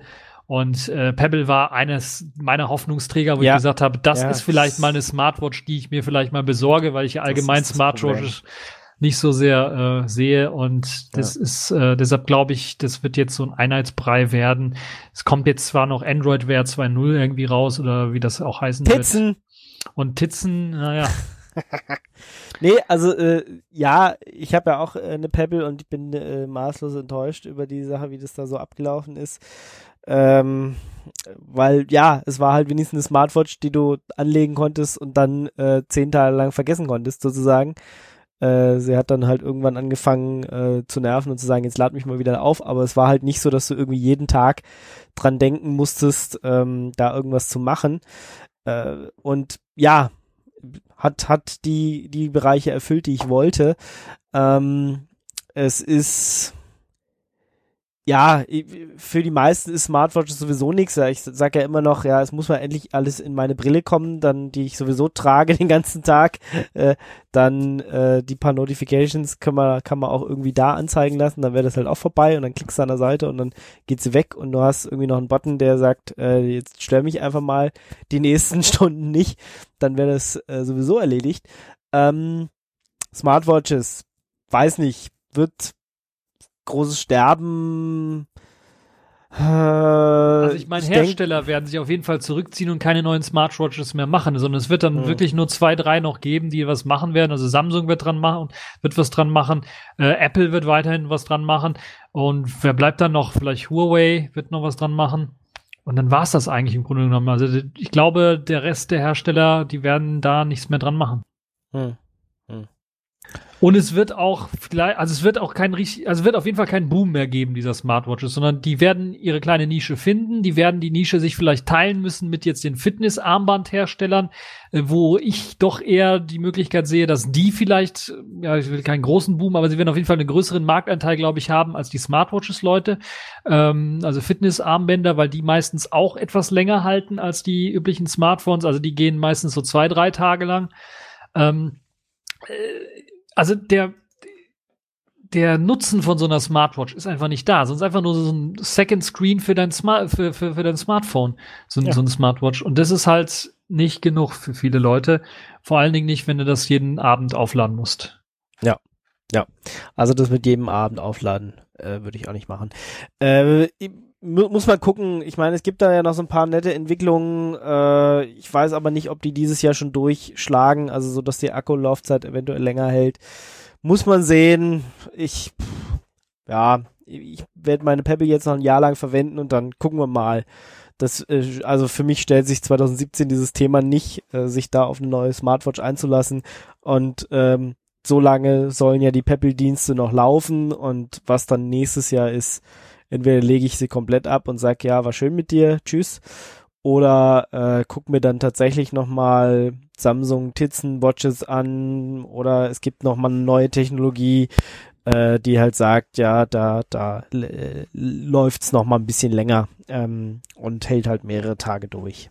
Ja, apropos neue Technologie. Ja. Jetzt ein, eine kleine Vorausschau, vielleicht etwas längerfristig, nicht für dieses Jahr, sondern vielleicht für die nächsten drei Jahre, was ich mir durchaus vorstellen könnte, wo so eine Smartwatch in einer abgewandelten Form dann doch wiederkommen würde, ist weil die Leute sich dann doch eher auf die, ja, sagen wir mal, analogeren Uhren äh, zurückziehen oder auch die Uhren mit den äh, ganz normalen ähm, äh, Graustufen-LCDs zurückziehen werden, also die klassischen Uhren vielleicht auch mehr bevorzugen werden, dass die wiederkommen werden. Also da sehe ich zumindestens, wenn ich mir so YouTube anschaue, dass es immer mehr Leute gibt, die ähm, Reviews machen zu alten Uhren, also ganz nicht komplett alten Uhren, sondern äh, zu klassischen Uhren machen, also die wirklich mit dem Ziffernblatt noch laufen und so weiter und so fort ähm, mhm. die dann auch wirklich äh, vielleicht sogar ein Leben lang laufen, teilweise von der Akkulaufzeit, also was sage ich, 14, 15, 25, 30, 40 Jahre quasi von der Batterie, die dann läuft. Was ich mir vorstellen könnte, ist, dass vielleicht der ein oder andere Hersteller, G-Shock, Casio, die wären so einige,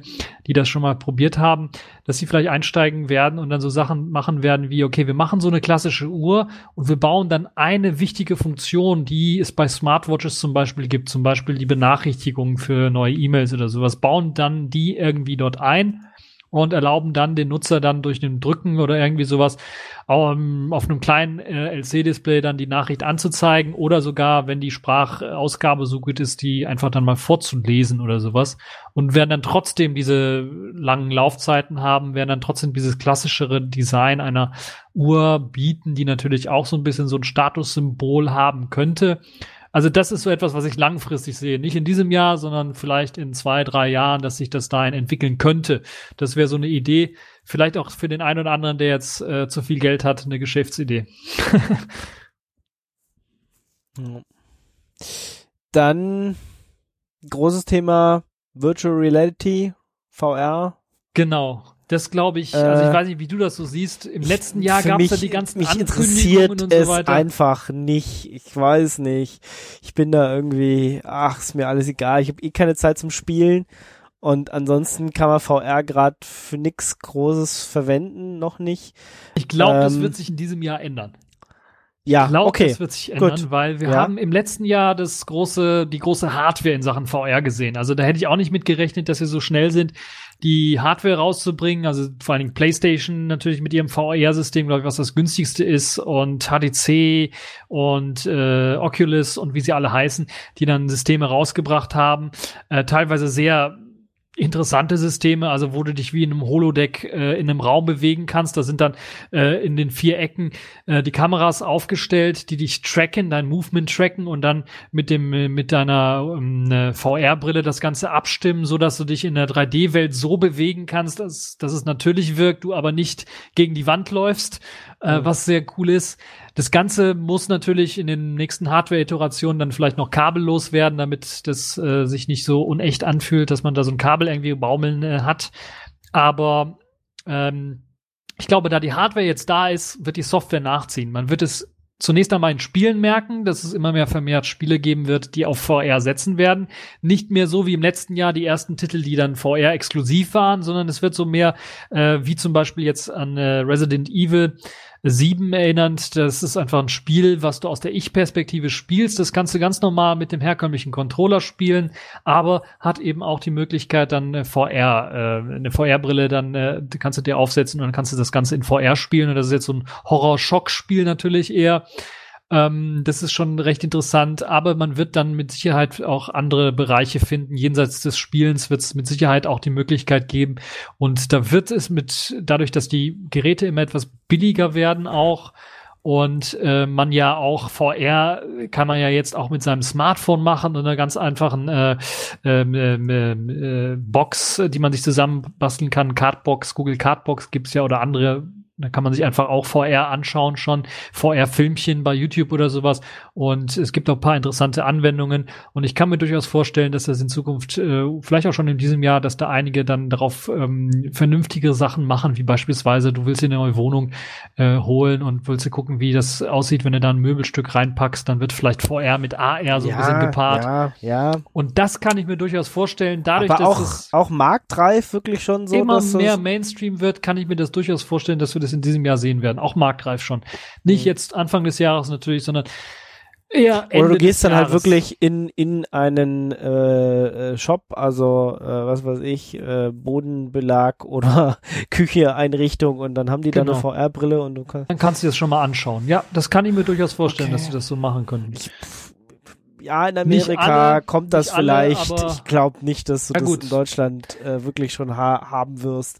Also nicht, nicht paar 2017. teureren Läden. Ja, nicht 2017.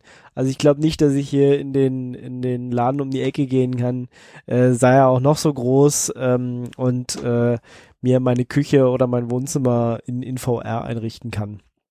Obwohl es die Technologie dafür schon gibt, wahrscheinlich die Programme auch schon ähm, und sicher jetzt die ersten das schon machen, aber ich äh, vermute, dass, dass das noch nicht zu uns kommt 2017.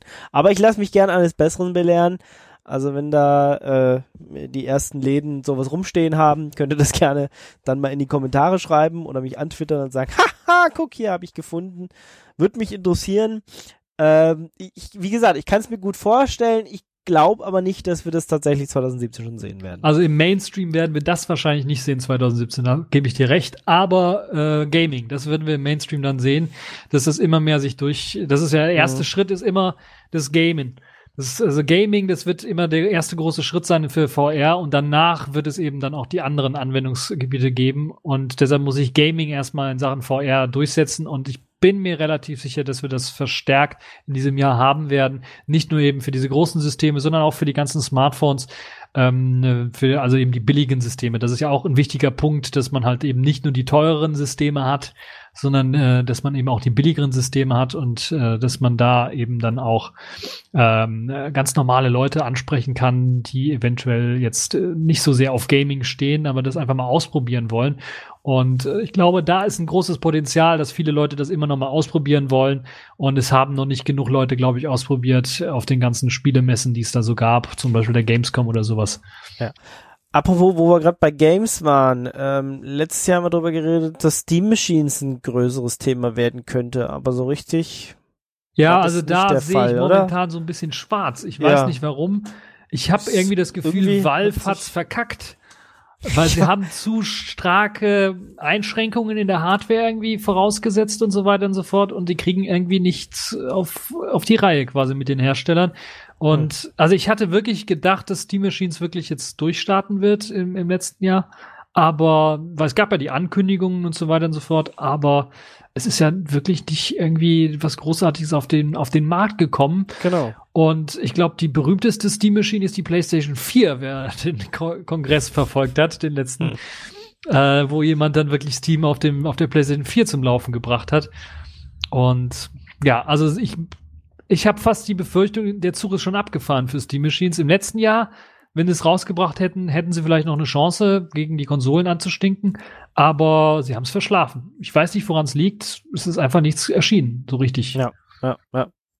Ja, und ich meine, äh, Nintendo bringt jetzt auch schon wieder eine neue Konsole raus und so und äh, alle, die so ein bisschen daddeln wollen, die können das halt auch äh, über die anderen Konsolen machen. Das ist schon richtig. Ja, das ist ein bisschen komisch, ähm, dass da nichts gekommen ist. Und jetzt ist wirklich die Frage, kommt da noch was? Lohnt sich das? Ähm, aber so ähnlich wie du äh, sehe ich da zurzeit schwarz. Also wenn da jetzt nicht zufällig noch einer um die Ecke kommt und irgendwas rauszaubert, womit man nicht rechnet, wird das auch dieses Jahr nix mit Steam Machines im Und großen Das Bereich. hat ja dann vielleicht auch indirekt Einfluss darauf, wie viel Games dann irgendwann mal auch auf Linux portiert werden oder wie viel da ja, rauskommt. na, na, natürlich. Es hat große, große, äh, große Abhängigkeit dagegen, äh, wenn, wenn Steam Machines jetzt nicht fliegt, äh, werden sich wahrscheinlich wieder doch mehr Hersteller vielleicht auf, auf DirectX äh, beschränken und einfach gar keine Portierung mehr vornehmen. Das äh, sehe ich auch. Äh, Wobei leider. natürlich, ja, das sehe ich nicht ganz so pessimistisch.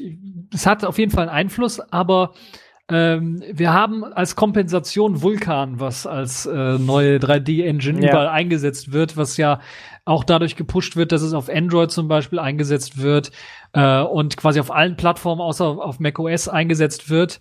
Und ich glaube, dass das eventuell dann doch die Rettung noch sein könnte für Games auf Linux, weil ähm, Steam und Steam Machines hat es irgendwie verkackt. Da waren ja sehr viele Hersteller, die extra nur wegen der Steam Machines dann gesagt haben, okay, wir bringen gleichzeitig auch einen Linux-Port raus für unser Game. Ja. Und äh, wurden sicherlich enttäuscht dadurch, dass es eben die Steam Machines nicht in so, also ich habe von denen nichts gesehen. Also ich weiß, dass da eine Steam Machine mal rausgekommen ist, eine oder zwei, aber so die richtig großen Stückzahlen und viele Hersteller, das gab's nicht. Und die, ich glaube, die, die äh, Statistiken, was so Linux-Nutzer angeht bei Steam, sind ja jetzt auch eher schwankend äh, rauf und runter gegangen und ich glaube vermehrt eher runtergegangen zum Ende des letzten Jahres. Und ähm, das hat sicherlich auch damit zu tun, dass Steam Machines nicht gekommen sind. Ja.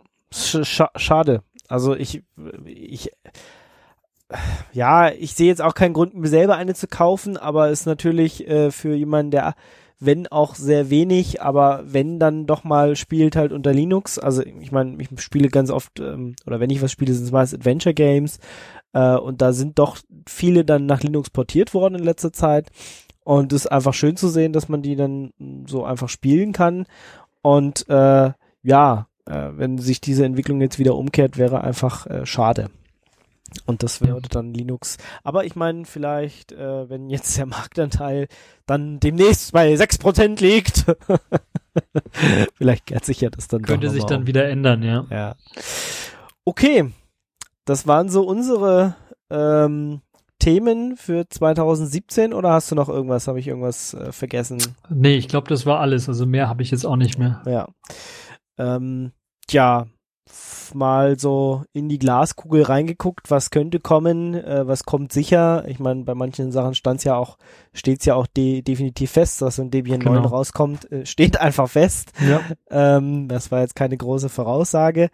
Sind wir mal gespannt, was uns das Jahr bringt. Äh, werden sicher am Ende des Jahres dann sehen, wie viel Prozent Marktanteil dann Linux wirklich hat. Ich hoffe, er wird steigen. Wie gesagt, wir sind ja, wir peilen ja so drei Prozent zumindest mal an. Wäre auf jeden Fall schön. Ähm, und ansonsten, ja, gucken wir, was das Jahr bringt. Lasst Viel- euch überraschen. Lasst euch überraschen. Genau. Äh, von diesem Jahr 2017. Wir hören uns dann im Februar wieder. Äh, Lejek vielleicht nicht, vielleicht muss er auch Party machen die ganze Zeit in Kölle. Kölle, Kölle Love. Genau. Ja, und die ganze Zeit Kamelle fangen und hat einfach keine Zeit für irgendwas anderes. Müssen wir mal schauen, was wir da als Thema bringen. Ähm, genau, wenn ihr Themenvorschläge habt. Vielleicht gibt's ja ähm, was Interessantes vom MWC, was wir dann vorstellen können. Genau, aber wir dürfen keine großen Selfish-Sendungen mehr machen. Springen uns die Hörer ab. Ähm, wenn ihr Themenvorschläge habt, könnt ihr die natürlich gerne in die Kommentare posten oder uns eine Mail schreiben. Und wenn ihr Lust habt, mal mitzumachen, dann könnt ihr uns auch gerne schreiben. Äh, wir sind gerade nur ein kleines Team und ähm, bräuchten mal wieder Verstärkung. Also wer da Lust hat, Also frische neue Thema- Ideen wäre immer gut. ja, genau. Wenn jemand ich- sich zum Beispiel eingearbeitet hat in ein Stück Software, was wir noch nie so richtig angesprochen haben oder auch noch nie so richtig verstanden haben, einfach bei uns melden. Ihr könnt euch das äh, dann in dem Interview einfach vorstellen und ähm, erzählen, wenn das wirklich geniale Software ist oder sowas. Im, im freien Softwarebereich natürlich, das wäre so ein bisschen, glaube ich, unser Präferenzthema, was das angeht. natürlich, genau. Einfach mal melden, wenn ihr was Interessantes habt. Gut. Genau. Und dann wünsche ich euch wie immer eine frohe Zeit. Passt auf euch auf, habt Spaß und genau bis bis zum Februar. Ciao, ciao. Ciao.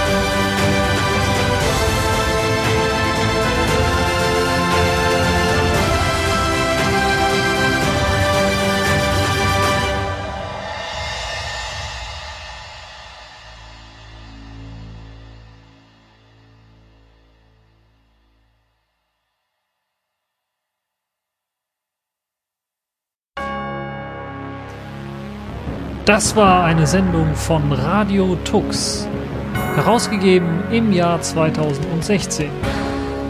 Unter Creative Commons Lizenz, Namensnennung und Wiedergabe unter gleichen Bedingungen. Lieder sind eventuell anders lizenziert.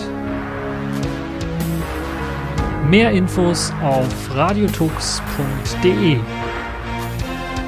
Unterstützt durch Manitou.